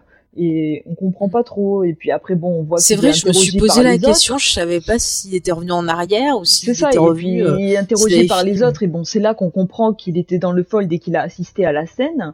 Mais presque cette Mm. scène, elle aurait dû se dérouler après qu'elle soit euh, interrogée par Kirigan dans la tente, et ça aurait été plus logique chronologiquement, quoi. Je pense qu'on aurait été moins ouais, perdu. ouais. Mm, ouais, ouais, non, mais je suis totalement, euh, totalement d'accord avec toi. Enfin, ça, c'est, c'est dommage. Après, euh, dans les changements qu'il y a, bon, ça, on avait dit le côté qu'elle soit chou, ça, c'est Mm. bon. Euh, Il y a aussi, bah, le perso rajouté, par exemple, celui du, euh, ah, comment il s'appelle, celui du conducteur, là, Ouais, qui les fait passer euh, de l'autre côté. plus. Le ça, c'est un perso, le contrôleur, voilà. C'est un perso qui a été euh, créé euh, dans la série. Qui c'est qui a encore il Ouais. y a un perso qui s'appelle, j'ai oublié qui c'était, Zlatan, Zlatan, je crois, c'est ou ça. Zlatan. Ça, c'est Ouais, parce alors je vois plus lequel c'est. Alors en fait, bon, déjà juste sur le contrôleur, pour moi c'est un perso qui a été ajouté en fait parce que ils avaient besoin dans la série de traverser le fold, parce que dans le livre Ouais. ils ont pas besoin, il y a pas ce besoin de sont traverser, de le fold. Donc là il nous fallait un personnage Mm. qui explique que eux ils peuvent pas, enfin on nous explique que le fold est super dangereux, qu'on le traverse pas comme ça, donc on pouvait pas dire hop nos trois voyous ils traversent TikTok euh, facile, euh, ils ah sont ouais, de l'autre côté tranquille. quoi. Et ensuite ce Ah ouais, ils sont en bicyclette, ils arrivent ça. comme ça, salut, et le personnage de Zlatan, euh, en fait, c'est Mm. du côté euh, du côté de Ravka West, donc de l'autre côté du fold. Et d'après ce que je comprends, Ah, c'est le général. C'est le général qui en fait veut pas euh, que Mm. le fold soit détruit, Ouais. qui, qui lui euh, veut se battre pour l'indépendance de, Ravka ouais, voilà. quoi. Mm, mm. Bah en fait finalement, tu vois, ces deux persos, ils m'ont pas gêné parce que je trouve qu'ils apportent du contexte Bon, moi, encore plus à moi cet je me suis dit, en fait, le, le, le contrôleur, je savais qu'il était nouveau, mais l'autre, je me suis dit, juste dans le livre, j'ai pas dû y prêter attention qu'il était là, parce que c'est un personnage un peu secondaire. Mais c'est après, en cherchant Ouais. un petit peu, je me suis dit, attends, qui c'est ce, ce Zlatan que j'ai vu qu'il avait été créé pour la série? Mais Mm. non, je trouve que ça s'intègre, ça s'intègre assez bien, oui. Ouais. Non, non, mais c'est vrai parce que d'un côté, ben ce contrôleur, ça te permet nous euh, qui avons pas, euh, enfin voilà, qui connaissons pas trop ce fold et tout, d'avoir encore plus de contexte Mhm. et de voir à quel point effectivement c'est dangereux, d'avoir ce côté un peu, ben ce que voulait l'autrice, ce côté justement le monstre sous notre Mhm. lit, euh, voilà qu'on connaît pas, on sait qu'il est là, qu'il peut nous attaquer à tout moment, donc ça permet euh, de rajouter des enjeux. Et c'est vrai que le militaire de l'autre côté, eh ben oui, il va encore plus accentuer les problèmes qui sont déjà signifiés de façon, euh, comme on l'a dit, intelligente différente euh, par les décors, les costumes et, et, le reste. Et là, on a encore plus cet aspect-là où justement, bah, il dit ouais, ça va pas, révolution, révolution. Donc ça, je trouve que c'est des ajouts qui sont pas trop trop mal. Enfin, dans, dans les différences, il y a pas vraiment. Euh, Qu'est-ce qu'il y a de choquant euh, euh, Si, il y a la cicatrice qui a pas la même origine, tu oui. sais, la cicatrice qu'elle a Mhm. dans la main. Euh, voilà, bon, bon, ça c'est pas trop trop grave. Ça apporte un peu j'ai de trouvé que c'était enfin- aussi, euh. Bon, ça manquait un petit peu de subtilité, mais c'était un bon moyen aussi de montrer euh, dans l'image que quand elle se fait effacer la cicatrice, en gros, euh, elle tire un trait un petit peu euh, sur le fait que, que Mal puisse revenir, ce qu'on peut pas lire dans ses pensées, en- parce que nous dans le livre on le voit à travers ses pensées, qu'elle arrête d'espérer, qu'elle laisse tomber. Mm. Bon là c'était un moyen euh, un petit peu euh, voilà assez euh, assez simple de nous montrer que bon elle, elle essayait de passer à autre chose quoi. Mm, mm, mm. Non, mais c'est vrai. Encore une fois, c'est subtil. C'est ça. Je le dis, mais c'est subtil. Non non. c'est Euh, sinon, bah, il y a la fin aussi qui change, mais ça peut-être la fin, on peut en parler euh, en tout Ouais. dernier, peut-être. Mhm. On fera un point sur la fin, euh, qui est un peu différente. Dans la série, on nous rajoute du passé sur le, le général. Ça, c'est plus évasif dans le dans le premier tome. Mhm. Bah on n'en parle pas hein, quasiment. Après, ouais, ouais. Après, ça apporte un peu plus de, de nuances, on va dire, au personnage, parce que bah tu te demandes si c'est un vrai euh, méchant, si quand même c'est pas quelqu'un qui souffre. Enfin, Oui, on, que ça va être ça intéressant interroge un petit sur, peu ses euh, motivations, quoi. Ouais, ouais. Sur aussi sur le mal, qu'est-ce qui fait qu'on devient mauvais et tout ça. Donc là, c'est mal euh, maléfique, hein, pas mal de personnages. On précise. Ouais. hein. voilà. Non, mais après, c'est pas gênant qu'ils aient rajouté des trucs, ça non, casse pas peut, le perso. Ça peut être utile. euh. Bon, après, en plus, c'est juste euh, euh, une ou deux scènes. euh, c'est pas énormément développé non plus. C'est pour pour Oui, nous faire nous surtout dans les un petit peu sur sur son passé, mais sans trop nous en dévoiler non plus. Donc, Mm. ouais.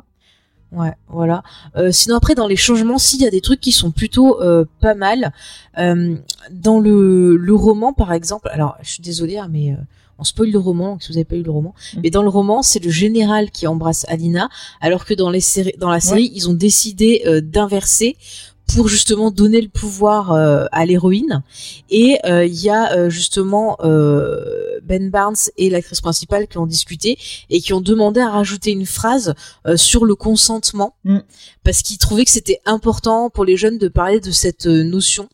Et donc ils ont tenu à, à ce que ça, ça soit rajouté dans la série, qui est le personnage qui demande le consentement à l'héroïne, euh, voilà, avant de faire euh, de faire sa petite affaire. Ça, je trouvais ça pas Non, mal quand même bien, qu'ils ouais. aient ce souci-là. Surtout que euh, ça fait penser. pas lourd du tout parce que ça vient naturellement dans la discussion et euh, et euh, Ouais. Et puis en plus, ça correspond avec le, le profil du personnage Mhm. parce que euh, un pervers narcissique, euh, bah, c'est quelqu'un au début qui sait te charmer, qui essaie de te dire ah regarde, je suis génial, je suis comme t'as envie que je sois et tout. Et donc ça, ça correspond parce que là, il est vraiment dans la, la phase ouais, j'essaye de, de la mettre dans mon lit pour l'avoir sous ma coupe. Euh, donc il a tout intérêt à lui dire euh, est-ce que tu es sûr de Oui, vouloir oui, le pour faire vraiment lui donner l'impression que ça vient d'elle, euh, que lui, bon, pas il subit, mais bon, c'est, il il est- c'est pas lui qui entreprend toutes les choses. C'est ça. Bon, par contre, euh, moi, il m'aurait posé la question avec ses grands yeux bien ouverts et fous. J'aurais dit non, je suis pas très sûre. Je, je, je m'en vais. Euh, après mieux réflexion, Voilà. euh, après mûre réflexion, j'ai piscine. bon, de toute façon, ils sont interrompus en plus, donc. voilà. Bon. Bah dans le bouquin aussi, voilà, je vous le dis, dans le bouquin aussi, euh, bande de pervers, vous n'aurez pas votre scène. C'est bon. Après aussi dans la série au niveau des changements, c'est qu'il n'y a pas de bisous entre Mal, donc cette fois-ci le personnage, hein, Ouais. pas la maléfique, et l'héroïne.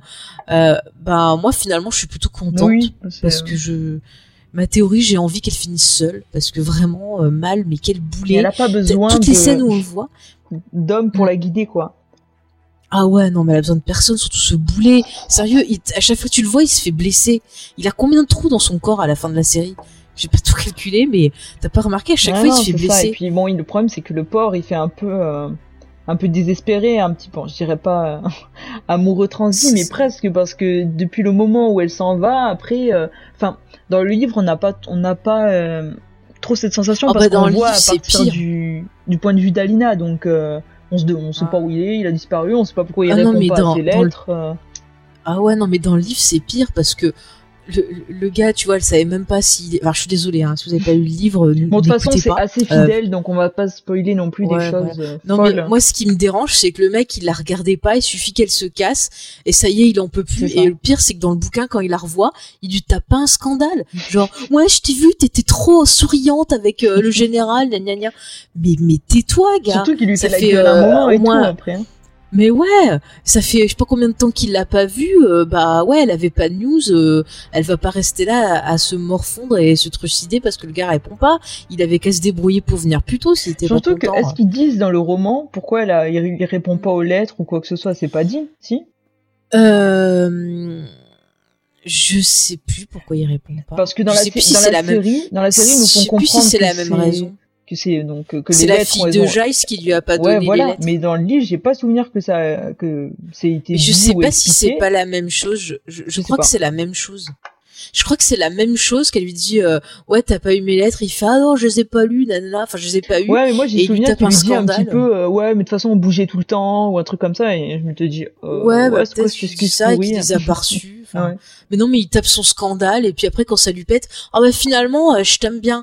non mais euh, euh, t'es qui quoi? Enfin ça ça m'a énervé. Quand il fait Ça trop froid, tu sais, dans la forêt, ah bah finalement, euh, Ah tu peux ouais. faire un peu de lumière.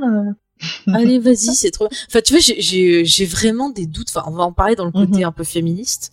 Je vais pas en parler maintenant, mais on y reviendra. J'ai des doutes sur ce personnage. Moi, Pour moi, c'est vraiment. euh, j'ai l'impression de voir Riley de l'initiative. Je m'attendais à ce qu'il dise. Je suis Riley de l'initiative. Voilà, c'est. Non, mais mal. Je, ne... je, je, je suis désolée s'il y a des fans de mal, mais vraiment. Oh, non, quoi. Enfin. Bah, il manque, il manque de développement de personnage, quoi. Il- surtout, en plus, Mais dans la ça. série, il vit qu'à travers cette quête de retrouver le cerf pour absolument pouvoir voir euh, Alina. Ça veut dire que le mec, Et, il euh, met un an, voire un peu plus pour trouver ce cerf. Donc déjà, il est nul pour traquer. Non, ils sont. Pourtant, non, ils disent sont- que c'est le meilleur C'est vrai qu'ils sont hein. pas faciles. Ouais. Ouais. Non, c'est Ouais, ça. ouais, et bah. on, il fait, on, enfin, il y a pas grand chose à côté. Bon, heureusement, il y a un petit peu ses deux copains, ça lui donne un petit peu. euh, on voit qu'il n'y a pas que Alina, quoi, qu'il a, qu'il a ses deux potes euh, qui meurent euh, un peu. un Ouais, peu bah avec ses deux copains. Alors, excuse-moi, l'égoïsme du personnage. Euh, le gars, oh, vous retrouvé Alina, venez les gars, et il les fait. Ouais, il perd ses amis juste parce que il Juste parce supporte pas veut d'avoir ouais, perdu sa récupérer, copine. euh, récupérer sa copine. Enfin, c'est pas sa copine. Ah mais- ouais, non mais. Mais, mais c'est pareil, si tu regardes Alina dans la série, elle est tout aussi égoïste parce que dans, dans le bouquin, euh, elle doit faire partie de la mission qui doit euh, traverser le, le fold. Mhm. Mais dans la série, elle brûle des cartes pour pouvoir Ah aller oui, oui, avec sa ça, team ouais. sur le bateau. Et donc là, c'est pire parce que c'est à cause d'elle euh, que sa team meurt sur le bateau. Et à Ça. aucun moment, là, elle en parle. Enfin, elle se dit pas, oups, j'ai un peu fait tuer mes potes euh, pour euh, suivre Ouais, c'est ça du coup qui, qui pour moi pêche un peu, c'est ce côté où ils, tous les deux euh, ils veulent tout faire l'un pour l'autre et du coup des choses parfois stupides et t'as envie de dire non mais Mais vous êtes. euh, En fait, c'est eux les vrais méchants. c'est ça. Eux Je qui- tous les personnages meurent à cause d'eux parce que euh, Mais oui, Qui le veulent se qui retrouver, hein. meurent à cause d'eux. l'autre elle se laisse même Mais pas ouais. capturer. Mais ouais. Aucun attends. effort. Fr- Franchement, mais voilà, on a tout compris, c'est eux les vrais méchants. Non, mais c'est vrai que ça m'a posé problème qu'elle ait Ouais. pas d'état d'âme. Enfin, elle en a qu'après mal, mal, mal, mais euh, à aucun moment elle se dit mince, euh, mes potes, euh, ils sont morts à cause de moi parce que euh, je les ai fait venir là. Enfin, même mal, euh, si légèrement, lui, Ouais. légèrement, il se dit ah oui, mes potes, Mm. mais ça passe vite, ça passe vite. hein. Oui. Ouais, c'est un peu dommage. Après, il y a un autre truc aussi qui change sur la fin, mais on en parlera dans le dernier épisode. Mais je pense qu'au niveau des différences, euh, tu vois des choses euh, à rajouter? Non, bah, ap- après voilà, moi j'ai vraiment eu la sensation que en tout cas le livre euh, Grisha était très fidèle. Enfin, non, l'adaptation plutôt était très fidèle au livre de Grisha. Enfin, il y a des changements, mais Mm. qu'on a évoqués, qui sont quand même relativement mineurs et qui changent pas l'intrigue en elle-même. C'est ça, et qui sont même plutôt pertinents. Donc Ouais. c'est finalement ouais une bonne adaptation. Euh, on a une bonne coopération entre l'autrice et le, le showrunner de la série. Donc euh, Après, peut-être, ouais, ce qui est un petit peu, enfin, ce qui m'a un peu manqué, mais peut-être que ce sera développé dans la suite, c'est du côté un Mm. peu de, hum, de l'autre côté, de Six of Crow, avec euh, donc euh, les trois personnages. Enfin, bon, il y a aussi le contrôleur, mais je le compte pas vraiment dans la dans, Non, dans lui, la, on dans team. Euh, Mm. Il manque un petit peu peut-être ce, ce passif un petit peu qui explique un petit peu qui sont les personnages, pourquoi caser comme On ça. a qui- quelques C'est assez éléments. détaillé dans le roman en fait. On explique assez le, le passé, les motivations, et peut-être que ça Ouais. manque un petit peu. Bon, il y a quelques. Je trouve que le personnage d'Inège, par exemple, est un peu plus développé presque que, que les deux autres, parce qu'on sait, voilà, Ouais, qu'elle veut un peu échapper. euh, ouais, elle veut échapper à, à, À un ouais, bordel. un bordel, voilà. Alors que les autres, bon, euh, voilà, Jesper, c'est un peu le rigolo de la bande, euh, mais bon. Et puis l'autre, tu sens qu'il cache quelque chose, qu'il a un secret. Après voilà, ce sera peut-être développé dans la suite. Ils pouvaient pas non plus tout faire dans la dans la première saison, mais globalement, ça reste quand même euh, une bonne adaptation, je trouve. Il y a même deux, deux Oui. autres personnages dont on n'a pas parlé, c'est euh, Mm. Nina et Mathias euh, sur Oui. le bateau. Et euh, Mais eux, ils sont dans l'autre bouquin. Ils sont en dans Six parce que Crow, dans en fait. Grisha- ils sont en Six. Je me rappelais plus où je les avais vus.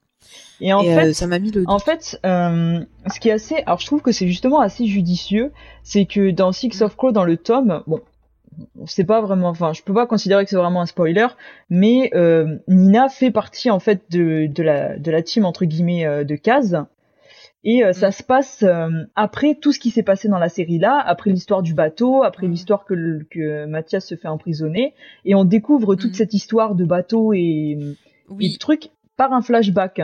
Et finalement, j'ai trouvé que c'était assez assez judicieux de de- d'introduire ça dans la dans la première saison Dans la série. et euh, Ouais. pour ensuite euh, faire euh, se croiser les personnages puisqu'à la fin ils sont tous sur le bateau et on, on se doute Mm. bien que qu'ils vont euh, qu'ils vont interagir surtout que qu'on entend euh, Ils se regardent. il y a des jeux de ça, regard à la ils fin disent de, qu'ils ont de besoin d'une grisha elle on voit qu'elle les regarde Ouais, un ouais. petit peu bon on en reparlera un petit peu sur nos attentes pour la suite mais euh, Mm, mm. voilà, je sens que on sent que ça va être réuni et même j'ai trouvé qu'ils se faisaient quelques liens pour parce qu'on aurait pu se dire bah qui c'est ces deux personnages qui sortent Mais c'est ça nulle au début, un peu c'est ça ce que je me suis dit. On dit mais qu'est-ce qu'ils ouais. qu'ils foutent ceux-là? Qui, qui c'est? Mais tu sais que au début, je croyais que c'était une autre perso qu'on avait vue Ouais. avant. Et euh, du coup, je me suis dit, bah, qu'est-ce qu'elle fait là? Je viens d'avoir Ouais. cette scène-là, je comprends rien. Et après, j'ai compris que c'était encore un autre Ouais. personnage. Du coup, ah, c'était un petit peu maladroit la manière dont ils l'ont raccroché, parce qu'ils ont juste dit ah voilà, on parle de Nina, euh, et puis euh, euh, Kerrigan il envoie l'autre, il dit faut aller chercher Nina, mais on- c'est un, un peu flou quoi. Si on repère pas bien qui est qui, euh, c'est un peu compliqué Mm. quoi. C'est ça, c'est ça. Mais après, leur histoire, même si, euh, voilà, sortie de ce truc en disant qu'est-ce qui- qu'est-ce que c'est Mm. ces gens-là, l'histoire, elle est intéressante parce que ça montre euh, un quatrième lieu quelque part, euh, et ça montre aussi, ben, euh, les, euh, à quel point, ben, le fait qu'ils soient séparés, euh, il y a des légendes qui tournent autour Mhm. des Grishas, et euh, on a le côté un peu chasse aux sorcières qui est, qui est mis en place et qui est finalement intéressant parce que ça montre encore une fois ben, les problèmes de cet univers. Et ça permet aussi de donner quelque part un petit peu d'espoir en disant bah tout n'est pas Mhm. perdu. Il y a peut-être un moyen que ces gens-là s'en sortent via l'exemple de ces personnages-là en fait. C'est ça.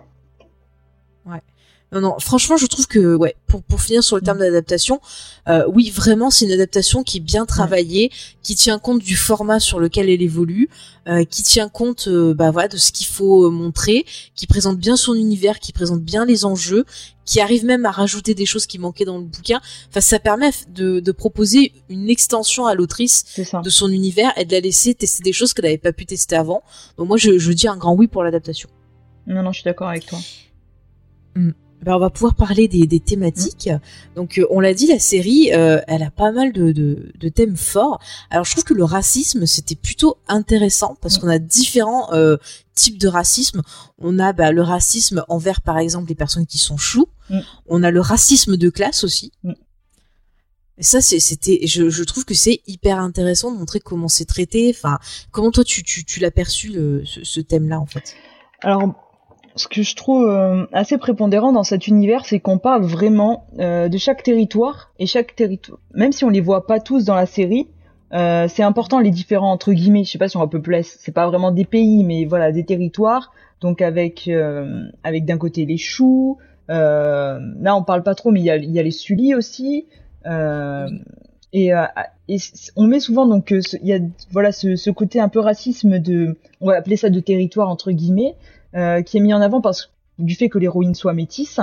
Et euh, on voit plusieurs fois la manière dont c'est évoqué euh, elle est vue presque un petit peu comme une bête curieuse. Euh, je pense surtout à la manière dont quand elle se présente devant le roi et que euh, et que je sais plus s'il lui demande euh, euh, qu'est-ce que vous êtes ou ou un truc comme ça oui, et, il lui dit un truc comme ça. et ouais. on se dit est-ce qu'il est-ce qu'il parle euh, ah oui et, et c'est la reine qui fait une remarque du style euh, oh elle est pas si chou que ça ou un truc comme ça bon elle est ou elle dit elle est bien assez chou Ouais. comme ça ou et euh, Mm. On sent que. Ouais, ouais, mais il y a vraiment plein de remarques. C'est-à-dire Mm. que eux, vu qu'elle est censée être euh, ben, le, la sauveuse machin et tout, ils, ils peuvent pas enfin accepter le fait qu'elle soit métisse euh, chou donc euh, effectivement euh, ils essaient de dire qu'est-ce que t'es oh bah ça se voit pas trop oh bah elle est pas si laide que ça bien arrangée Oui, ça passe C'est un peu comme si le fait qu'elle soit chou, on s'est tous dit oh là là, quelle Mm. quelle horreur ou qu'est-ce qu'elle va être? Et quand on la découvre, on dit ah finalement c'est pas si horrible que ça. ça ça Ouais, passe. ouais, Et c'est limite tu sais du du racisme ordinaire c'est ça. Et justement, ça me fait penser à une autre remarque euh, quand elle arrive au Little Palace et qu'elle doit être euh, façonnée par euh, Ouais. comment elle s'appelle la rouquine. Par- on va l'appeler la fille de Jace parce que j'ai oublié son nom Ouais. attends je vais la- je vais te le retrouver Bon, en tout cas, elle doit être, elle doit être, Genia voilà, Genia. Genia Donc elle doit être façonnée par Genia. Et, euh, et une, une des filles qui est à côté lui dit ah il faudra faire quelque chose pour ses yeux et tout euh, Ouais, comme si voilà on Et allait tu c'est que c'est intéressant parce qu'elle était parle chou. dans une autre langue. et elle pense que la fille elle est trop bête pour ça. connaître leur langue et qu'elle les comprend pas. Et quand elles comprennent que bah elle comprend, euh, ouais, elles sont un peu ouais ça sent un peu un peu bête ça ouais c'est quand elle dit qu'elle Ouais. sent le cheval et tout euh. ouais.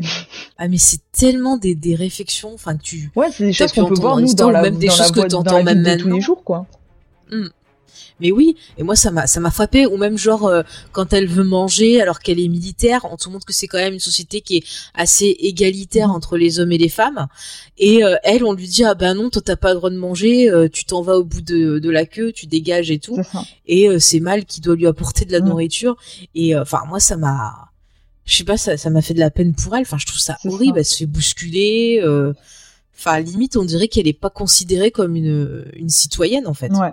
Il y a un côté un petit peu, euh, bon, je sais pas si on peut vraiment évoquer ça dans cette partie, mais bon, c'est lié d'une certaine manière. C'est quand elle est au Little Mhm. Palace et qu'ils sont à table justement et qu'ils disent euh, qu'il y, a- qu'il y a plein de nourriture et tout, ils disent ah bah profite parce que d'habitude on veut qu'on mange de la, on veut euh, nous forcer à manger de Ah la oui, nourriture simple euh, euh, pour être comme les gens du peuple, pour pas devenir euh, entre guillemets au-dessus, oui, alors que bon, euh, ils portent déjà des, des broderies, des trucs, euh, la fracture elle C'est est ça. déjà Et puis même ce qu'ils mangent, c'est pas du tout ce que elle, elle mangeait ça, à l'orphelinat ou ce qu'elle mange dans l'armée. Mm. Donc euh, c'est un peu hypocrite. Enfin, tu vois, on te dit que c'est le général qui veut Mm. ça, mais c'est hyper hypocrite. Enfin, c'est vraiment euh, comme ces gens. Là, c'est plus le racisme de société, comme ces gens riches qui te font ah mais je connais les réalités de la vie et Mm. tout, alors que non, pas du tout. ça, Enfin, c'est ah ouais non mais il y a plein de petits trucs comme ça qui sont révoltants. Il y a plein de fois je me disais mais mon dieu mais mais frappe-les quoi. C'est quoi ces gens? Non mais ça m'a. Enfin je trouve ça fort de, de parler de ça parce que c'est des thématiques qui sont mais vraiment euh, d'actualité. Enfin on le voit là, ré- euh, récemment même encore euh, tout, tout ce qui se passe. Euh, Tiens, je repense petit clin d'œil à The Crown. Euh, par exemple, euh, notre chère Megan qui, qui disait qu'elle avait entendu euh, des choses racistes sur son enfant Ouais. où on demandait si euh, il serait pas un peu trop noir. Mhm. Enfin, on voit qu'il y a plein de réflexions comme ça dans la vie Ouais, de comme tous quoi c'est encore d'actualité aujourd'hui. hein. Mm, mm. Non mais c'est fou. Et puis quand c'est pas une histoire de, de, de tes origines, ça va être une histoire d'un physique, ça va être une histoire de tes origines sociales aussi. Euh, tu vois, je pense par exemple aux gens qui sont en banlieue, Mm. qui ont des fois du mal à trouver euh, un travail. euh, parce que ben voilà forcément tu viens de la, banlieue il y a des euh, stéréotypes des trucs comme ça Euh, après dans la série ben comme on parlait tout à l'heure tu vois l'autre peuple qui considère les Grishas comme des sorciers Mm. et des sorcières et qui les brûlent et tout parce qu'ils sont différents euh, bah, de la société dans laquelle eux ils évoluent. Ça aussi c'est des choses intéressantes qu'on peut voir maintenant. Par exemple je pense euh, aux personnes qui sont féministes. Euh, parfois on les voit comme des démons des trucs comme ça où on leur dit vous êtes enragés et tout parce que euh, c'est des pensées différentes et que euh, pour certains parfois ça peut être un peu compliqué. Et je trouve que, que la série elle parle de ces Mm. thématiques là avec intelligence. Et jamais cliché. Des fois ça va juste être euh, un personnage qui va euh, passer à côté de l'héroïne et la regarder bizarrement ou euh, faire un signe comme si elle sentait mauvais. Enfin c'est vraiment euh, c'est jamais des dialogues euh, vraiment euh, clichés euh, comme tu peux entendre dans certains ça. films en fait Et en fait, il y a un, un- justement, je trouve ça intéressant le parallèle que tu fais par rapport au féminisme, dans le sens où Ouais. euh, là, on a des gens qui ont tendance à faire euh, d'une personne une généralité. Et par exemple, Ouais. il y a certaines femmes qui, des fois, sont trop extrêmes dans leurs propos, qui vont faire du tort au féminisme alors qu'elles sont féministes. Et c'est ce qu'on va dire, ouais, à chaque fois, le féminisme, c'est extrême, euh, les gens, ils savent pas être dans la nuance, alors que c'est pas vrai. Et juste, ils ont entendu deux trois personnes être comme ça et ils en tirent des conclusions hâtives. Et là, je trouve que c'est un peu le cas aussi dans la série à travers les Grisha, c'est que on a ce personnage de l'hérétique noir euh, qui a entre guillemets euh, tout foutu en l'air au niveau des Grisha. Bon, dans le passé de, de Kerrigan, on voit qu'ils étaient déjà persécutés à l'époque, mais ce qu'il a fait a pas arrangé les choses parce qu'on dit oui, les Grisha, ils ont créé le Fold, ils sont méchants, euh, c'est contre nature, euh, et du coup on a la manière dont, dont le peuple de Fierda, les, les qui chassent, qui chassent les Grisha, voient les Grisha comme des ennemis, comme des sorcières, et c'est vrai qu'en fonction des territoires, on a un traitement des Grisha qui est très différent. À Fierda, ça va être vraiment des sorcières, faut les chasser. Euh, à Ravka, on va avoir bon les Grisha, elles font partie de l'armée, elles sont même des fois un peu au-dessus euh, des autres. Et même euh, du côté de l'autre côté du Fold, vers Ketterdam, on va avoir les Grisha qui vont être, ça je trouve que c'est plus développé dans le livre, un peu moins dans la série, mais qui vont être surtout réduites à leur talent. Voilà, je disais que euh, en fonction des territoires, il y avait un traitement différent des Grisha, et donc euh, que aussi du côté de Ketterdam, euh, les Grisha étaient surtout utilisés pour leurs dons. là, on voit l'autre, la, je sais, je sais pas si on a le nom de ce personnage au début. ils vont, ils vont chercher une, une fondeuse dans la, au bordel pour qu'elle, pour qu'elle, il la paye, voilà, pour qu'elle vienne faire parler le, le, le, le gars là. Et donc voilà, là, c'est vraiment les, les Grisha, on voit, elles sont pas spécialement au-dessus de la société, elles sont un peu comme tous les autres, voire, euh, euh voire même un peu moins, et elles sont euh, mises en avant seulement par, par ce qu'elles sont capables de faire, quoi, par leurs dons. Mm mais surtout c'est que dans de ce côté-là de la société en fait c'est des gens qui sont partis euh, comme des émigrés tu vois un peu comme les personnes euh, euh, voilà d'Amérique du Sud qui vont par exemple en Amérique du mm. Nord on te les présente comme ça. C'est-à-dire que c'est des gens qui ont décidé de pas vouloir s'engager parce qu'on t'oblige à t'engager mm. et qui se retrouvent bah, voilà à devoir partir à devoir tout laisser et venir de façon clandestine de ce côté-là. Donc forcément ils peuvent pas avoir le prestige et tout ce qu'ils avaient avant. Ils sont obligés de d'être dans ces milieux ça, parce ont fait le choix de quitter la guerre et de quitter le reste, mais bon, il y a les côtés négatifs qui vont avec. Mm, mm. c'est ça, enfin c'est. Mais tu vois, encore une fois, c'est un autre aspect euh, du, du racisme qu'on n'avait pas pensé. Mm. C'est aussi ces personnes-là qui sont obligées de quitter euh, leur pays parce que pour des raisons euh, politiques, morales, sociales ou autres, et qui se retrouvent bah, maltraités dans un autre pays parce qu'on va leur reprocher de venir. Et ça, c'est vrai que c'est des, des, dialogues. Là, c'est plus par des dialogues qu'on a ça, où justement, ils sont vraiment totalement méprisés. ils vivent dans la rue limite, alors que ben dans leur autre pays, ils auraient été portés au pinacle. C'est ça. Non, c'est hyper intéressant tous ces aspects. Mm. Euh, bah, est-ce que tu veux qu'on passe à tout ce qui est politique et pouvoir, puisqu'on est sur ça? Allez. Alors, bah, c'est vrai que bah, cette série, euh, comme on vous l'a dit, euh, on a bah, tout un côté géopolitique avec différents enjeux. Comme on l'a dit, on a un côté avec ce général qui veut se rebeller et avoir son indépendance. on a bah, le palais où c'est vraiment bah, voilà le côté un peu tsar qui ignore ben les réalités de la vie, euh, qui savent pas du tout ce mm. qui se passe et, en fait euh, c'est le général qui euh, par derrière euh, ben, dirige le pays si je comprends bien. Voilà. Et après, ben, on a tout autour ben, des, des, peuples qui sont en guerre mm. face à, ces gens-là. Et bah ouais, c'est un peu la peur de savoir ce qui va se passer, qui va manger qui. Mm. Il y a de la méfiance, il y a plein de, de, de stratagèmes. Enfin, c'est vraiment hyper riche. Voilà.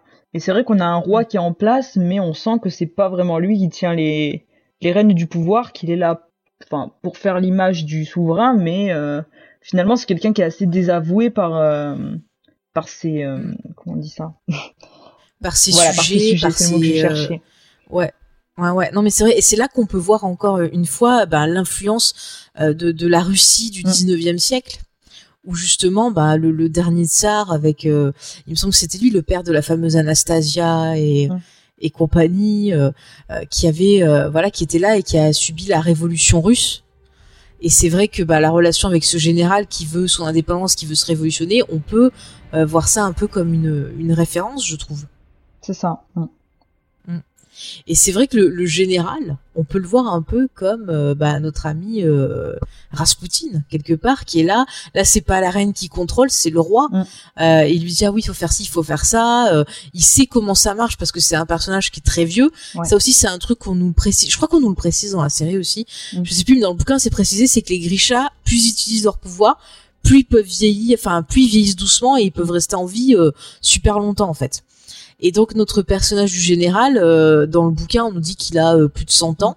Mais dans la série, c'est plus dit sous forme de twist, il me semble. Oui, et puis s'il y a une remarque à un moment donné quand il quand il est avec Mal, où il lui dit de toute façon toi tu l'aimes et tu vas vieillir dans quelques années tu seras tu seras vieux tu seras tu seras mort alors que nous on sera toujours on va vivre longtemps on sera jeune et tout donc ouais c'est ça oui, oui, quand il essaie de le dissuader de, de s'approcher d'Alina. Mm.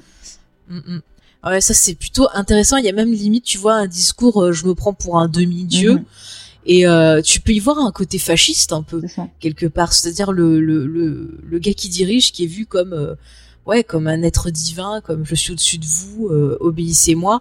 Et c'est vrai qu'on voit qu'au niveau des Grisha, il y a une certaine ferveur pour ce personnage de, de mm-hmm. général qui donnerait tous leur vie pour lui alors que bah il est quand même pas hyper sympathique on a du mal à comprendre ouais, euh, mais après voilà c'est qui montre un visage euh, qui essaye de montrer un visage un peu charmeur un peu euh, un peu leader charismatique euh, et mm. donc c'est vrai qu'il y a cette volonté où parfois on est un peu en en demi-teinte donc du général de parce que pendant longtemps on croit que son but c'est de détruire le fold qui regrette ce qui a été fait par le passé qui veut, qui veut ramener la paix. T'as même une scène où t'as l'impression qu'il pleure en, pensant ça. Euh, aux gens qu'il a perdus. Et dans le livre, parfois, c'est vrai qu'il dit, même dans la série aussi, que euh, voilà, que lui, il a été euh, stigmatisé entre guillemets parce qu'a fait son ancêtre, parce qu'au début, on sait pas que c'est lui. Et on dit oh ce pauvre homme, le pauvre, il, il, subit, on, on l'associe aux erreurs de son passé alors que c'est pas lui. Et euh... Mais ça, est-ce que c'est pas un peu, tu vois, pour la charmer parce que tu vois, elle se dit ah bah tiens, toi t'es t'es métisse, mm. t'es chou, alors que on, on, te on te traite comme une ennemie, alors que bah toi tu es pour rien, tu sais pas qui sont tes parents. Euh... Enfin, il essaie un peu de tirer sur la corde sensible en fait. Hein, mm.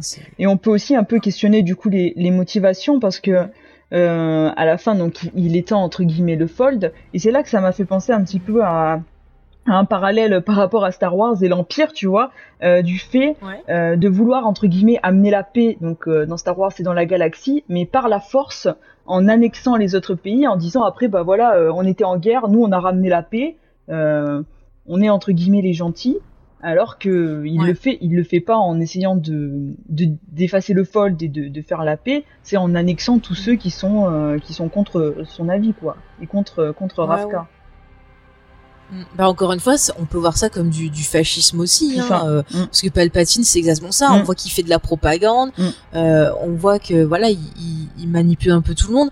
Et c'est vrai que par exemple le perso de, de Jenya, encore elle, euh, c'est intéressant parce que bah, on se rend compte que elle au départ, elle était abusée par par le roi et euh, que le, le, général lui a dit mais euh, il faut que tu fasses de cette euh, de cette épreuve une force et que tu t'en serves pour m'aider. Et qu'au final eh ben en lui promettant oui je te sortirai de là subis ça mais en même temps donne-moi des infos aide-moi à prendre le contrôle et tu verras qu'après ça ira mieux. Ben voilà il sait utiliser les, les, personnes un peu faibles il sait utiliser des bons leviers pour avoir de son côté ben, les personnes dont il a besoin en fait. C'est ça parce qu'il faut pas oublier qu'à la base c'est quand même lui qui l'a qu'il a, qu'il a offerte à, à, la reine, euh, qui entre guillemets l'a traité comme un objet, comme un ah cadeau. Euh, euh... C'est ça, et il savait très bien qu'en l'offrant à la reine, euh, le roi, qui apparemment c'est une autorité publique, a les mains baladeuses, mm. allait se jeter sur cette pauvre petite. Donc c'est vraiment un manipulateur de, de, première. Hein, c'est c'est fou. Mais ça permet aussi de voir aussi bah, combien les hommes de pouvoir abusent de leur statut. Ça, encore une fois, c'est quelque chose, bah, malheureusement, dont on entend de plus en plus euh, parler euh, bah, actuellement. Et, euh, la série le montre très bien. Et ça aussi, je trouve que c'est plutôt intéressant de montrer ça bah, à des ados, à des jeunes femmes, parce que ça peut leur permettre aussi d'être peut-être un peu moins naïves, un peu plus préparées à certaines réalités, de dire que ben voilà, c'est pas parce qu'il y a des gens qui ont du pouvoir qu'ils ont le droit de mal vous traiter, d'abuser de vous et de faire des choses sans votre consentement aussi. Donc ça c'est plutôt intéressant. C'est ça. Et du coup, dans ce côté un peu euh, politique aussi et, et, manigance et tout, euh, c'est moins montré, je trouve, un petit peu dans la série, mais c'est quand même un peu abordé euh, du côté de de Ketterdam avec avec ces histoires un peu un peu de gang et tout. on sent un petit peu que qu'il faut pas se laisser manger quoi, que c'est un peu la loi de la rue, c'est c'est manger les autres ou être mangé. Et on voit qu'ils sont plusieurs sur le contrat. Faut être le premier, faut être le plus fort, faut montrer qu'on se laisse pas impressionner. Euh, C'est ça, il faut pas faire de sentiments. C'est ça. euh, c'est ça. mm, mm, la, la rue, c'est en fait c'est ça. La, la rue, c'est la guerre, c'est Mm. celui qui a le plus de pouvoir euh, qui qui règne. C'est le business euh, avant tout. euh, mm. Non mais c'est intéressant, c'est encore une fois c'est un côté un peu Game of Thrones Mm. aussi. C'est quelque part aussi ce que tu voyais avec le le personnage qui tenait le bordel, Mm. qui euh, justement se servait de ses activités pour avoir des infos, pour euh, ensuite pouvoir gagner euh, d'autres personnes et ainsi de suite, parce qu'il avait compris que sa force à lui c'était ça en C'est ça, et finalement, ceux qui ont le plus d'infos sont souvent euh, ceux qui réussissent le mieux, quoi, qui, qui sont sur tous les coups, Mhm. qui savent, euh, qui savent où se déroule euh, chaque chose, euh, qui peuvent aussi faire chanter. Ouais. Ouais, non, mais c'est ça. Et la série, je trouve que c'est hyper intéressant parce que c'est vrai que, par exemple, euh, c'est des thématiques, des choses qu'on a pu voir dans Game of Thrones, mais c'est vrai que, bah, peut-être parfois euh, euh, sur un public ado, Mm. euh, bah, peut-être que ça peut marcher un peu moins, surtout dans les romans où c'est un peu plus, euh, un peu plus expliqué, un peu plus compliqué. Là, ça permet peut-être de, voilà, de pouvoir avoir ces notions-là euh, de façon peut-être plus accessible. Et pourquoi pas par la suite, après, bah, aller lire des romans comme Game of Thrones comme les rois maudits, Mm. comme euh, voilà tous ces bouquins là qui ont un côté euh, justement un peu manigance, un peu royauté, euh, un peu voilà différentes choses. En plus c'est pareil si vous vous intéressez à l'histoire, ça peut être- ça peut vous donner envie euh, bah, de vous intéresser à des romans historiques, Euh, par exemple voilà sur les tsars, sur euh, euh, plus tard euh, des, des régimes fascistes, des choses comme ça pour apprendre. Donc c'est plutôt euh, ouais c'est plutôt éducatif Mhm. je trouve. Non, non, Euh, et puisqu'on est dedans, ouais. Euh, tu vas rajouter Non, quelque chose sur pouvoir et politique? C'est bon. Bah, puisqu'on est sur ça, on va rester sur euh, le pouvoir, c'est dégueulasse, euh, avec euh, ben ouais le perso. Je, je vais revenir à ce fameux perso du, du général, qui est typiquement un pervers narcissique. Euh, C'est-à-dire que le pervers narcissique, d'abord, il commence par vous charmer, par vous faire croire que vous êtes la meilleure, vous êtes trop bien. Et puis de temps en temps, il vous balance des pics. Il vous dit euh, ah bah non t'es nul, ah bah non ça suffit pas. Et euh, c'est ce qu'on voit dans la série en fait. Hein. Non, oui, c'est clairement. euh, il, il est clairement dans ce type de comportement. Et même au début, euh, son but, c'est vraiment de, de se faire aimer d'Alina, de la, de la conquérir, entre guillemets, euh, pas, que, pas que sentimentalement, c'est un plus, mais qu'elle soit, qu'elle voit les choses de la même, de la même manière que lui. Il met surtout en avant voilà qu'elle est qu'elle est extraordinaire, qu'elle est différente des autres, qu'il faut pas qu'elle cherche à se fondre dans la foule, euh, qu'elle elle a quelque chose de spécial, qu'avec lui ils pourront faire des grandes choses. ça. Il lui dit tout ce qu'elle a envie d'entendre, tout ce que Mal lui dit Mm. pas, parce que Mal, lui, il la connaît depuis petite et euh, elle dit souvent, il ne me voit Mm. pas. Alors que le mec, direct, dès qu'il sait qu'elle a le pouvoir, ah bah ça y est, euh, il vient la, la sauver sur son cheval, euh, il, il est super gentil avec elle. euh. Enfin, au début, il y a vraiment ce, ce truc de, euh, vas-y, je te dis que t'es la meilleure, je te charme et tout pour qu'elle se sente en confiance. Et quand elle se sent en confiance, ben euh, pendant l'entraînement, il va pas hésiter des fois à la rabaisser. Euh, il va pas hésiter, voilà, à lui envoyer des trucs. Et quand finalement euh, elle prend confiance en elle et que elle s'affirme, et ben c'est là qu'on voit le vrai visage du pervers narcissique. C'est-à-dire que ça lui plaît pas, et là il devient euh, méchant, Mm. très méchant. Et dans le bouquin, bah, même dans la série, il menace de tuer mal. euh, il lui fait quand même des choses pas très sympathiques. Et par exemple dans la série, il prend les bois du, du renne Mm. et il les fait fusionner avec sa peau, comme pour dire tu m'appartiens, tu peux pas me quitter. Euh, alors que dans le bouquin, c'est un- c'est juste un collier qui lui met, par contre, mais c'est un peu la même signification. Ouais. C'est euh, un peu la réduire à un état d'anim- d'animal et dire t'es mon chien chien, tu fais ce que je te dis et tu te tais, t'as pas le droit à la parole parce que euh, c'est mon bon vouloir et j'ai besoin de toi et puis c'est tout. Et c'est c'est horrible. Enfin, je veux dire, c'est des choses pareilles euh, que, que que beaucoup de femmes subissent, qu'elles se retrouvent sous la coupe, bah voilà, d'un compagnon. euh, bah, horrible qui les empêche de vivre, qui euh, qui a cette euh, cet appui sur elle, qui les met plus bas que terre, qui les détruit psychologiquement. Et c'est vrai qu'on a un peu ça dans dans la série. Et encore une fois, c'est intéressant de parler de cette thématique-là. Et franchement, je l'ai pas vu souvent traité euh, dans des bouquins euh, young Mhm. adultes. Hein, je sais pas toi. Ouais, c'est ça. Et c'est vraiment ce côté possessivité. euh, je trouve qu'il est euh, introduit dès le début avec cette histoire, euh, tu sais, de, de Kefta de couleur. hein, et, euh, Ouais. et que lui, dès le début, il veut que elle, elle porte sa couleur à lui, qu'elle porte le noir pour être, euh, pour être, Mhm. pour, pour marquer qu'elle est presque sa propriété entre guillemets. Euh, lui, il lui vend un peu ça. le truc comme quoi, voilà, tu vas porter ça, tu seras un peu différente des autres, c'est parce que t'es spécial, mais en fait, C'est juste pour montrer qu'elle est liée à lui, euh, qu'elle doit faire les choses avec lui. C'est ça. Et quand il sent que... Bah, il aurait pu lui en faire une blanche, tu vois, par exemple, pour dire ouais, toi et moi on est différents. J'ai regardé, Bah voilà, regardé avec mon petit frère et il me dit ah je suis sûre qu'elle va avoir un, un kefta blanc. Je dis ah non, sinon ça aurait été non, bien. non, mais- perdu. Ils auraient pu faire, la chanson la Ebony and Ivory. ouais, c'est ça. ça aurait été sympa, genre ouais, je te drague comme ça.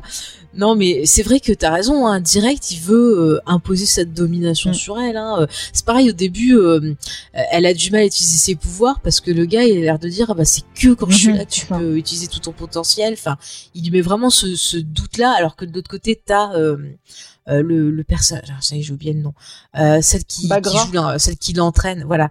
Euh, elle lui, elle au contraire, elle lui dit mais t'as besoin de personne, tu veux quoi vraiment, tu veux faire les choses pour les autres ou pour toi? Et euh, ça c'est hyper intéressant ce personnage parce que jusqu'à présent on voit que justement notre héroïne, bah tout ce qu'elle faisait, elle le faisait pour mal, pour rester Mm. avec lui, pour le protéger et jamais elle se demandait ce que elle, elle avait envie, ce qu'elle voulait et tout. Et euh, bah c'est ça aussi qu'empêche de faire un pervers narcissique. Le le général, pareil, à aucun moment il lui dit euh, qu'est-ce que toi tu veux? Il lui, il lui dit juste euh, je veux que tu veuilles ce que moi je ça, veux, mais que tu crois que c'est toi qui le veuille. Tu vois, c'est encore plus pervers. Enfin c'est Non, c'est ça. Ah, et vache. puis il- fait exprès de lui montrer euh, un visage un peu torturé de quelqu'un qui, même parfois, il se fait un peu passer en victime, quoi, de dire voilà, c'est les gens Ouais, qui s'en ouais. prennent à moi. Euh, c'est pas de ma faute, je suis c'est pas ma persécuté, faute. euh, faut que tu m'aides à rétablir la vérité, à sauver les Grishas, à montrer qu'on est des gens bien.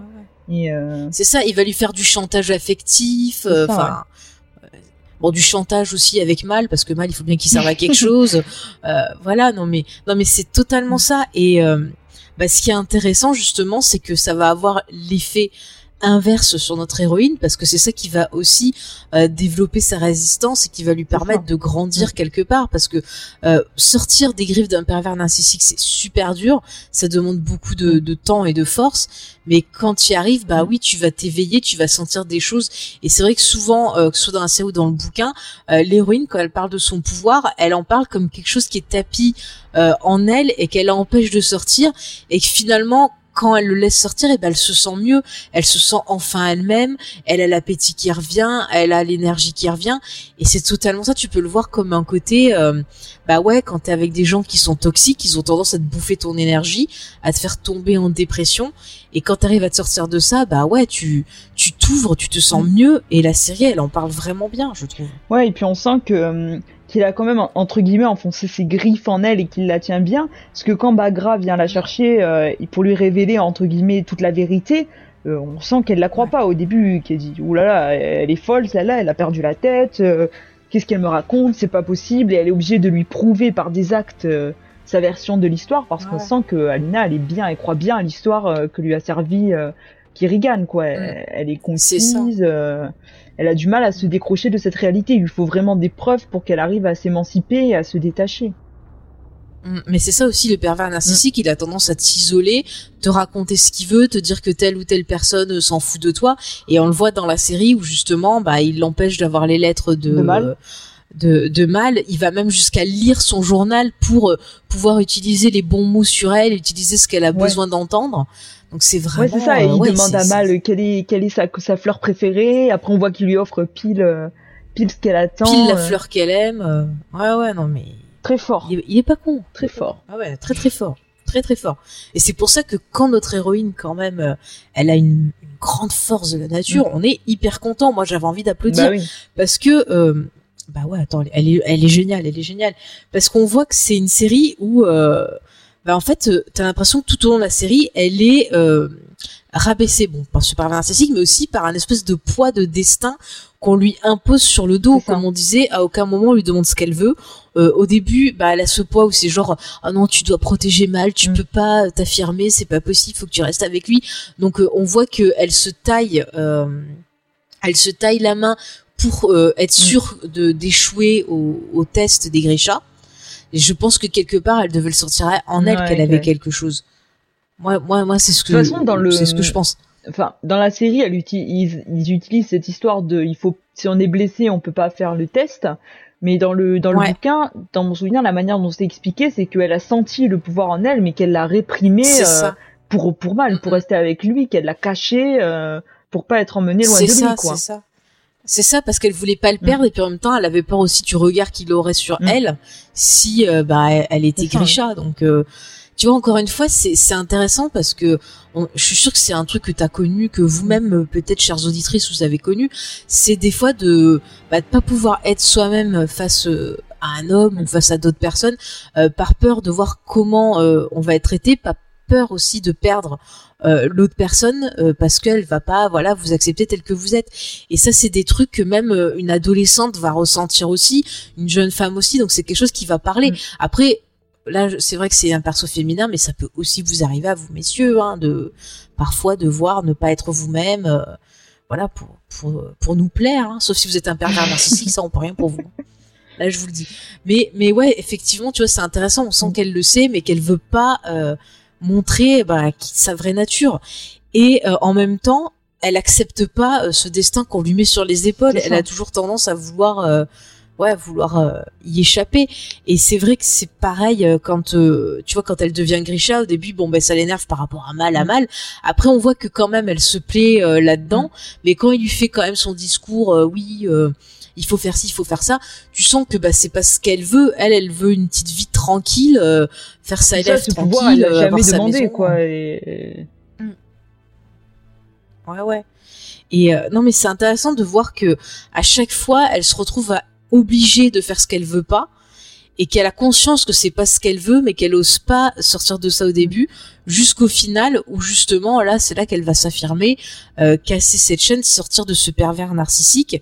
Et euh, je trouve ça intéressant justement que le le bois, ce soit pas juste un collier, mais que ce soit quelque chose qui soit euh, intégrel parce que quelque part quand tu euh, traînes avec des persos toxiques et tout ça fait partie de ton passé mais ça fait partie de ce qui fait que tu vas pouvoir évoluer et devenir Mm. grand.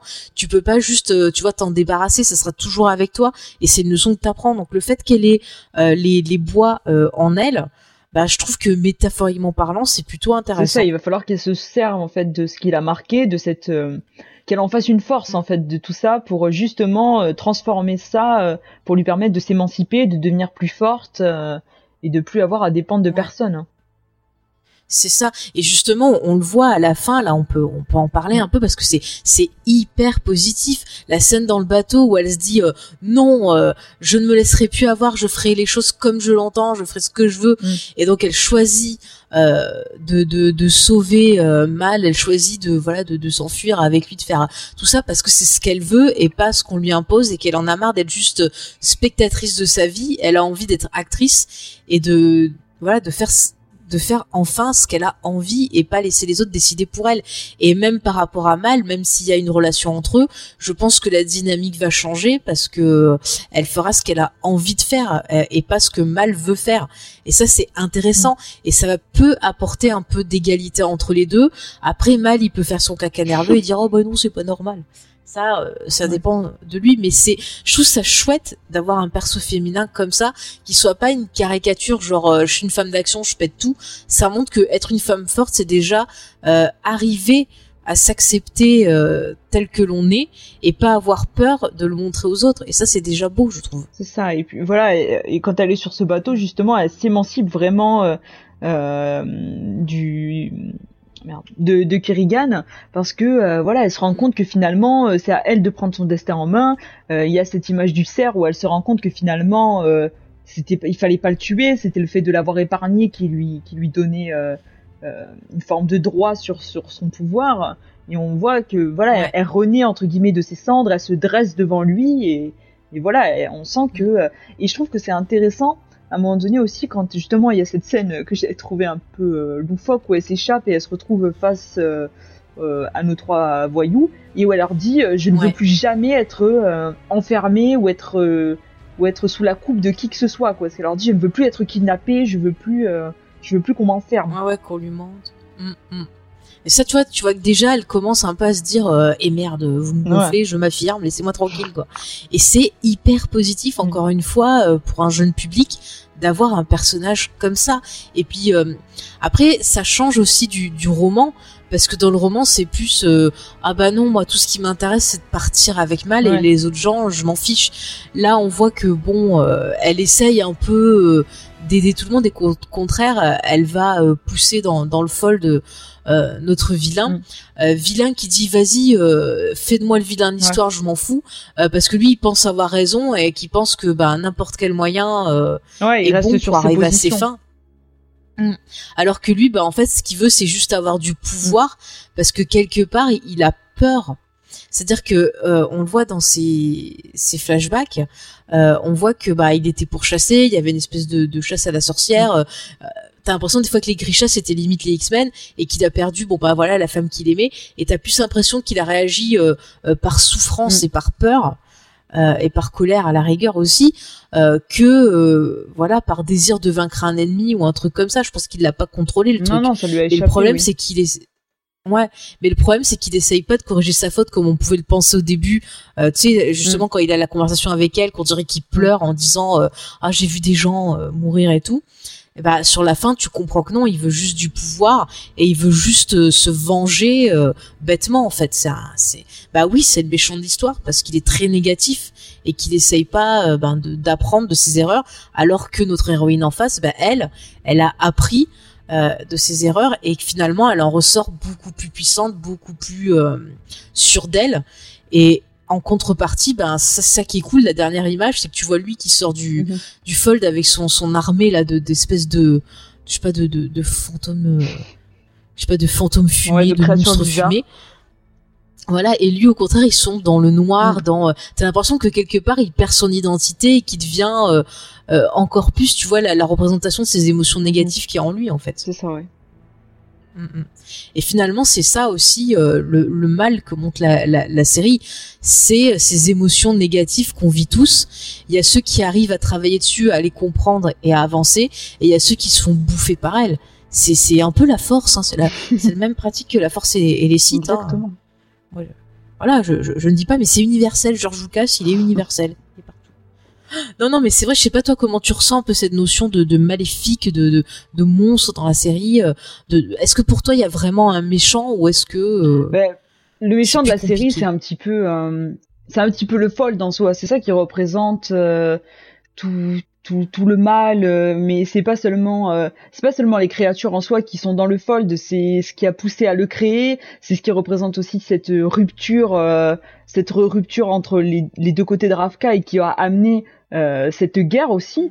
Donc ce mal, on va le retrouver dans cette opposition, dans cette guerre où on sent que les gens vont se vont se déchirer pour avoir pour avoir leur indépendance ou d'un autre côté pour pour réunifier pour réunifier Ravka. Et, euh, et même lui, on sent que c'est pas juste un personnage. Enfin, c'est ce qu'ils essayent d'introduire euh, dans, les flashbacks, que c'est pas juste un personnage qui est mauvais, qui a toujours été mauvais, qui a toujours été comme ça. Euh, on sent aussi que qu'il a été poussé par le fait d'avoir été chassé, par la, la perte de cette femme qu'il aimait, que c'est ça qui l'a fait sombrer entre guillemets du côté obscur. Mais oui, totalement. C'est Anakin Skywalker, on t'a reconnu, hein, petit coquin. Il est partout. Non, mais c'est ça. En plus, encore une fois, on peut le relier, ben, à la société dans laquelle on vit, où on voit que plus on a peur, euh, euh, plus on devient agressif, plus ça va dans la violence, plus ça va dans dans des choses encore plus extrêmes. Et euh, bah ouais, on le voit dès qu'il y a des choses qui vont pas dans la société, forcément, euh, bah les gens ils, ils pètent un câble. Hein. C'est pour ça que c'est compliqué en fait de dire il y a les méchants et les gentils. C'est beaucoup plus complexe Non, que ça. C'est plus les gens qui Non, Oui, je dis juste, c'est pas aussi simple et chaque perso a un petit peu sa part de d'ombre aussi en lui, qui est plus ou moins importante en Mm. fonction du, du personnage. Ouais. Bah oui, il y en a qui laissent euh, mourir leurs C'est copains. euh, Il y en a, bon voilà, qui, qui font des choses pas très sympathiques. Il y en a qui font de la trahison. euh, Il y, a, il y a de Oui, tout. Et c'est un- c'est ça, c'est intéressant de voir les gens qui ont peur de l'avenir, qui savent pas qu'est-ce qui va se passer. Et euh, certains bah, vont agir noblement et certains, euh, bah voilà, ça va être plus compliqué Mm. aussi. C'est ça. Et, Et, Ah, euh, vas-y, finis. oui. Non, mais non, je veux dire, et en, en ça, bah oui, euh, je trouve que l'autrice, elle a réussi son pari de rendre cette peur réelle parce que c'est des choses que, qui vont être universelles, qu'on va tous euh, vivre à un moment ou à un autre. Donc, euh, moi, je dis bravo, elle a raison. hein. Non, non, mais c'est clair. Et puis, d'un autre côté, sans être totalement dans le mal, je trouve que c'est quelque chose qu'on retrouve aussi avec euh, avec le personnage de Kaz, qui, euh, surtout au début, même si à la fin on sent que c'est un peu plus nuancé, euh, fait passer toujours le profit avant, euh, considère euh, ceux qui l'accompagnent comme des investissements et qui les considèrent seulement euh, pour leurs atouts et pas euh, spécialement pour, pour les personnes euh, euh, qui sont en soi. Et euh, voilà, il y a une partie aussi un peu un peu plus sombre qu'on sent forgée par euh, par euh, par la vie dans la rue, Par son passé. par, par son par passé, par la vie ouais. dans la rue et le fait de de pas se de pas montrer de faiblesse pour pas être dévoré par les autres, pour pas être marché, pour pas se faire marcher dessus. Et voilà, c'est toujours on ramène toujours ça un petit peu à la peur, à la crainte. Non, non, mais je suis tout à fait d'accord avec toi. Même si quand même ce personnage, t'as l'impression qu'il apprend Oui, un peu, sûr. parce que sur la fin, je trouve qu'il est beaucoup plus, euh, on va dire, euh, un peu plus lumineux qu'en ouais. début de série. Mais oui, c'est c'est totalement ça. hein, euh. En, par- Moi, je me suis même demandé à un moment si c'était pas un Grisha et qui cachait pas ses pouvoirs Mais en- aussi, tu vois. en parlant justement juste de, petites incohérences ou facilités scénaristiques, euh, le coup Ouais. du collier à la fin, j'avais trouvé ça un petit peu, je me suis dit tiens, elle sort un collier de sa poche, euh, ça va les rendre riches, on n'a pas vu quand est-ce qu'elle a piqué, tu sais quand Alina leur offre le collier en disant bon bah ouais, ouais. vous m'avez Bah, en fait, c'est le collier qu'elle portait avec son, avec son habit noir, en Mhm. fait, elle- et quand elle s'est enfuie, elle l'avait euh, autour du cou. Et donc elle leur donne en fait. Enfin, il me semble. Ouais. hein. Enfin, elle l'avait à un moment, ça c'est sûr, avec le truc noir. Bon bah alors voilà, ça vient de là. Parce que sur le coup je me suis dit tiens, euh, bon, euh, bon vous, leur vous pouvez pas m'emporter, mais euh, voilà, j'ai euh, réglé tous vos problèmes. euh, Mais tu vois, maintenant j'ai envie qu'ils se retrouvent tous ensemble et qu'ils luttent contre le contre le mal. Mais oui, contre le mal, les deux cas, le, le mal tout court et le mal fini. bah tu vois, ça nous permet un peu de parler de nos attentes pour pour la suite. Moi, j'ai vraiment envie qu'à la fin, euh, elle finisse toute seule. Elle a Non, pas besoin d'un mec. C'est pas la finalité de toutes les filles. Elle peut très bien être une héroïne sans avoir euh, à la fin une histoire d'amour. hein.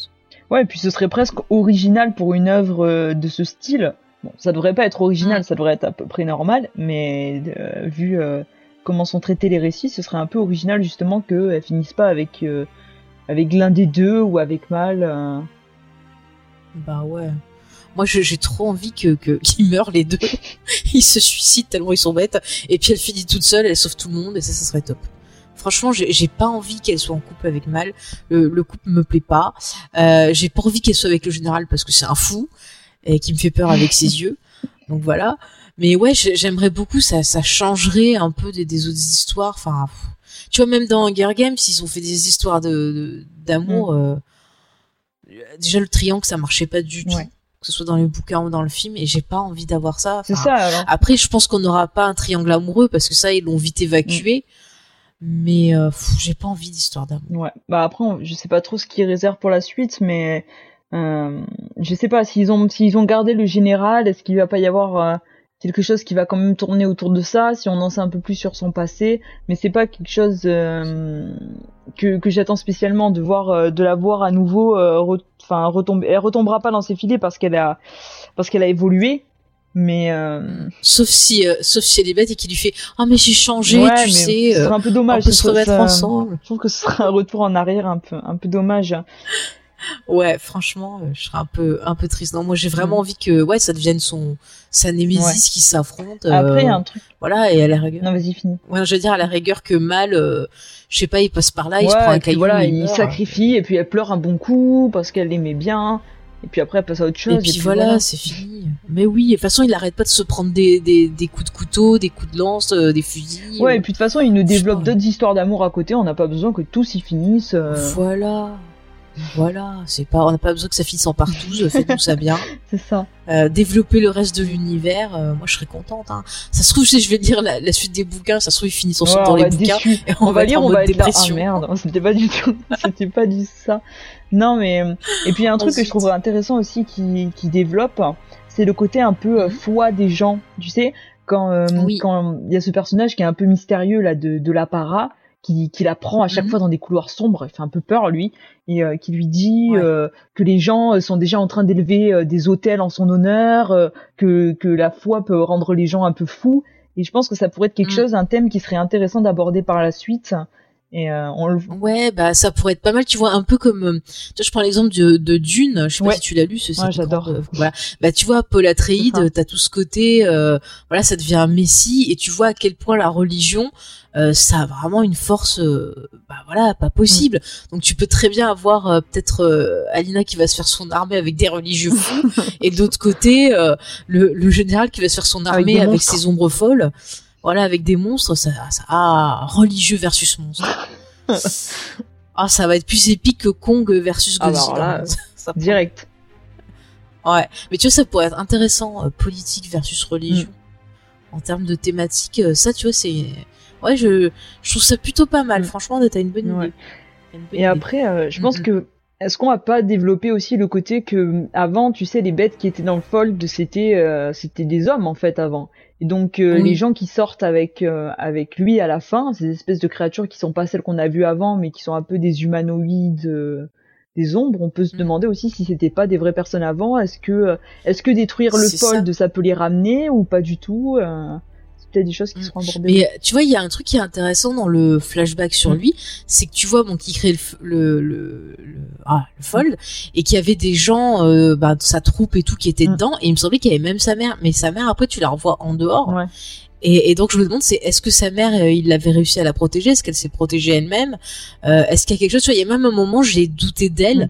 parce que je me suis dit, euh, dans le flashback, on aurait dit qu'elle insistait vachement et tout pour l'énerver. Ouais. Et je me suis dit, est-ce qu'elle serait pas elle-même maléfique et qu'en fait, elle aurait pas utilisé son fils sans qu'il le sache? Et on aurait un twist genre, en fait, c'est la, tu vois, la, Ouais, la ça big, peut être une euh, possibilité. la big ouais. boss. Alors après, dans les bouquins, je sais pas parce que de ce que j'ai lu, ils disent juste qu'ils savent pas où elle est. Donc, euh, est-ce que son fils a tué, est-ce qu'elle s'est enfuie, je ne sais pas. Euh, et dans la série, voilà, moi, je, je trouve que c'est un peu, euh, un peu Ouais. ambivalent. Peut-être qu'ils peuvent aller dans cette direction aussi par la suite.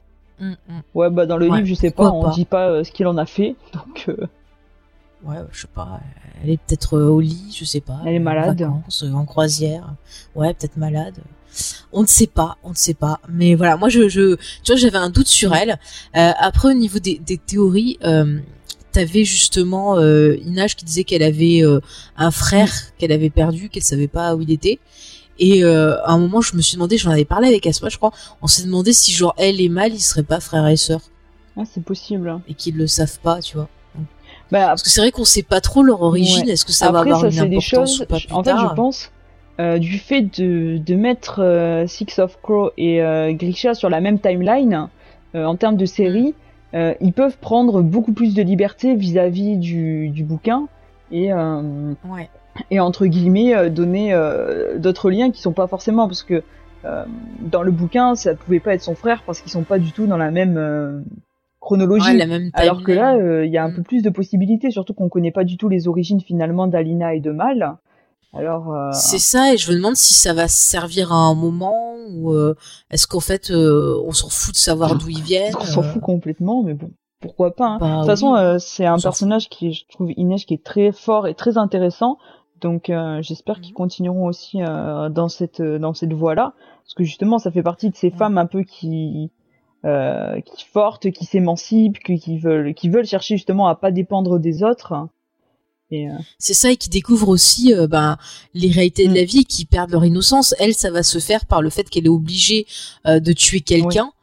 Et on voit bah, que quand même ça la ça la met pas bien, qu'elle Ouais. se rend compte qu'il y a des choses bah ouais pas terribles dans ce monde, pire que ce qu'elle a déjà vécu en fait. Et elle qui voulait pas tuer, en plus elle se retrouve à tuer à deux reprises. et on voit que ça, la, Ouais, ça, la, ça la marque, quoi, que ça la laisse pas indifférente. Ouais. Par contre, j'espère qu'elle finira pas avec l'autre aussi. que- voilà, qui reste tranquille. C'est vrai qu'on n'a pas parlé dans la diversité. euh, je trouve ça chouette parce que on a des personnes, bah voilà, hétéros, on a Mm. des personnes homosexuelles, euh, on a même euh, un personnage trans à un moment, Ouais. ou du moins euh, qui est peut-être juste, euh, comment on dit, drag Mm. queen. Mais voilà, on a on a vraiment une grosse diversité dans la série et ça c'est cool aussi. Et j'espère que ça va continuer dans dans les autres saisons. Parce que ça fait du bien d'avoir un peu plein de représentations. C'est ça. Surtout, ouais, c'est dans des Et programmes puis pour le coup, je trouve que c'est assez bien. C'est assez bien amené, tu vois. Parce que des fois, souvent, Mm. euh, sur Netflix, bon, pas que sur Netflix, mais comme il y a beaucoup de productions sur Netflix, euh, je les cite, euh, des fois, dans le traitement, justement, du côté homosexuel, euh, les personnages ont tendance à être définis juste juste par leur sexualité. Et là, euh, le personnage de Jasper, on- il est introduit euh, totalement, euh, enfin pour ce qu'il est en lui en lui-même. Et c'est quelque chose qui vient ça, sur le tas, plus, mais naturellement. Euh, on c'est pas on montre on montre pas du doigt en disant oh regardez euh, lui il est homosexuel ça vient vraiment euh, comme euh, comme normalement quoi Bah oui, ça vient parce que bah voilà, il y a, il y a une on se scène. pose pas de euh, questions on se pose par pas de questions et puis mais tout comme ça aurait pu être par une femme et, et c'est amené naturellement et Mm. c'est pas pointé du doigt et ça je trouve que c'est plutôt bien traité justement Ouais, ça je suis d'accord. Tu vois, il est plus défini parce que c'est un bon tireur. Il a un côté très euh, western, très cowboy. Et ça c'est ça c'est plutôt ouais c'est plutôt chouette aussi parce que ça ça amène une autre euh, influence dans la série qui est pas mal. Hein. Tiens en plus euh, petite euh, petite Easter egg, euh, j'ai lu que en fait l'acteur il s'était super entraîné à tirer et tout pour se préparer pour le rôle et au final il était tellement bon qu'il a réalisé la plupart de ses tirs lui-même. Au départ, ça devait être des tirs qui devaient Ouais. être faits euh, en images de synthèse, et apparemment, bah, il a quasiment euh, tout fait au Bah, final. c'est bien Est-ce que c'est vrai, pas vrai, je ne sais pas.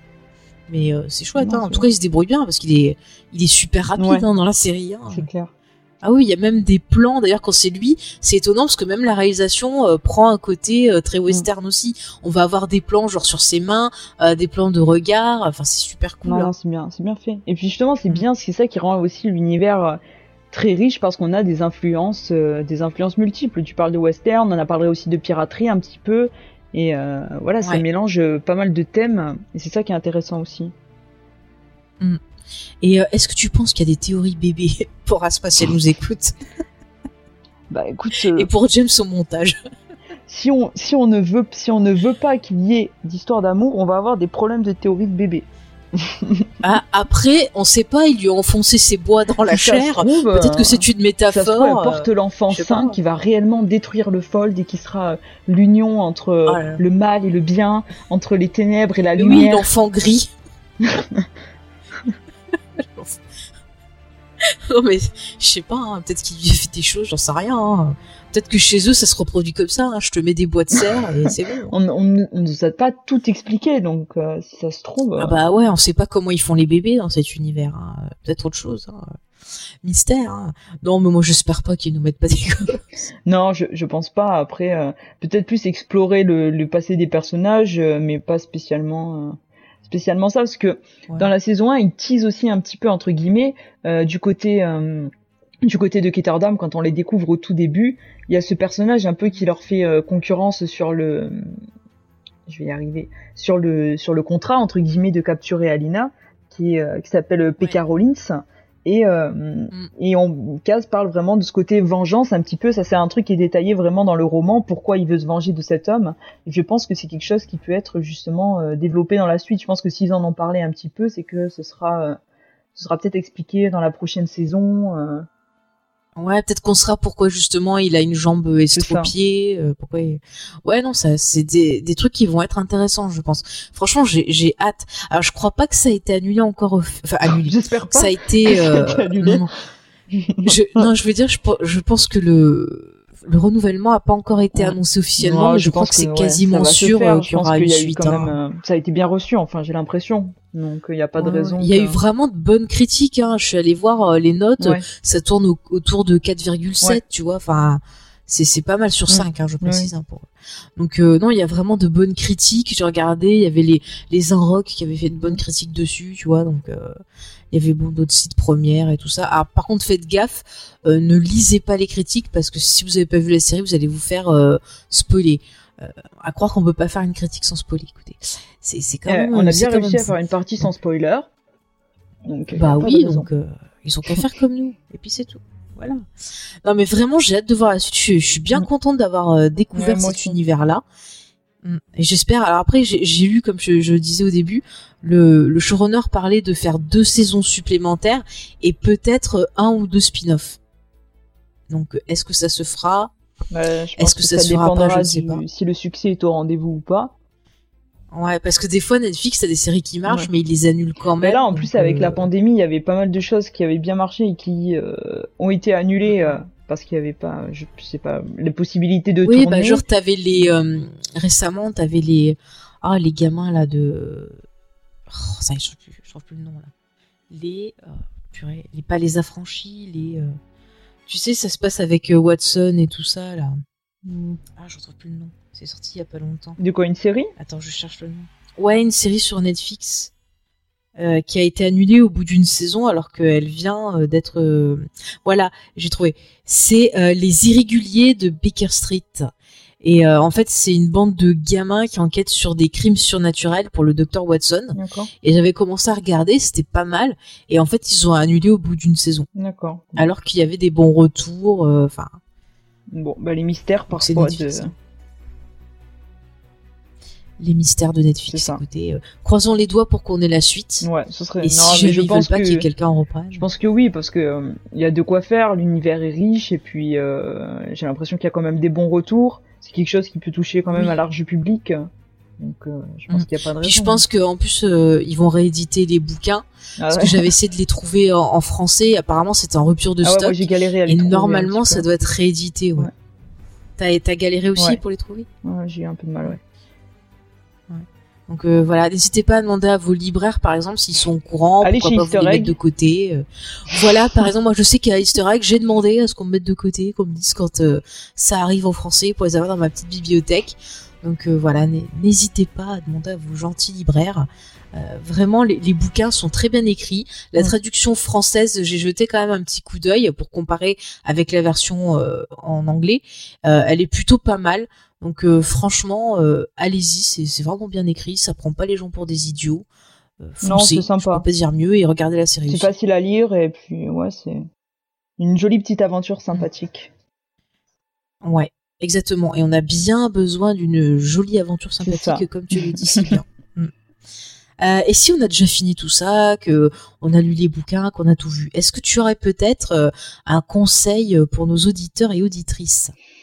Alors, euh, un petit peu dans le même thème, hum, peut-être alors si vous l'avez pas déjà vu, euh, j'avais regardé euh, Carnival Row sur Amazon, qui est sympathique, univers un peu fantastique avec un côté policier, ou alors euh, plus classique, euh, Is Dark Material sur euh, sur OCS, qui est l'adaptation de À la croisée des mondes, et qui est ça, ouais. qui est très réussi dans le genre av- aventure aussi, très sympa. Mm. Puis c'est une bonne adaptation aussi. Je sais pas si t'as lu les, J'ai les pas lu, romans, j'avais euh, lu le début, ah. mais mais ça, j'ai eu des, j'ai vu des bons retours en termes d'adaptation. euh. Ouais, non, non, c'est une bonne adaptation. Ils ont fait quelques petits changements pour la saison 2 qui correspond au deuxième tome, mais euh, ça va, ça, ça porte quand même des choses intéressantes, ça casse Mm. pas euh, l'histoire ni rien. Et là, normalement, il doit avoir la saison Ouais. 3, mais je sais pas quand, qui prendra donc le, le dernier tome. Non, et puis c'est une, c'est une belle ouais. série. Visuellement, euh. Bon, euh, de toute oui, façon, généralement, les bien, productions hein, d'HBO sont, sont, sont toujours très belles, mais c'est vrai que Bah là, en plus, ils sont en association, je crois, avec une chaîne anglaise. Donc, il y a, il y a quand même du budget, hein. il y a- il y, a de quoi faire, hein, ça c'est sûr. Euh, bah moi, j'ai envie de vous... euh, J'en avais déjà parlé, je pense, dans un Comedy Discovery, mais je crois pas que j'en ai parlé dans un Geek en série. Mais euh, moi, je vous encourage à lire La Passe Miroir, et j'aimerais que quelqu'un fasse une adaptation euh, de ces romans, parce que c'est trop bien. Euh, j'a- J'adore, j'ai vraiment, je suis tombée en amour, je les ai dévorés en même pas un mois les, les quatre bouquins. Euh, c'est vraiment excellent. Ça se passe dans un monde où en fait, euh, à la suite d'un événement, euh, il y a différents euh, royaumes et on va suivre euh, le personnage d'Ophélie qui, bah, va dans son royaume à elle, ils ont tous un peu des pouvoirs et elle, son pouvoir, c'est quand elle touche un objet, elle peut voir son, histoire et elle peut aussi bah, voyager à travers les miroirs et elle se retrouve à devoir partir ben, dans un autre un autre pays, enfin un autre territoire parce que on l'a fiancé, euh, voilà, on lui a arrangé un mariage euh, avec un gars de cet autre territoire qui s'appelle euh, Thorn, qui est très très bien. Et euh, il va y avoir des intrigues pareilles. euh, politiques, des complots, euh, des choses un peu policières. Enfin, c'est super intéressant. Les persos ils sont attachants.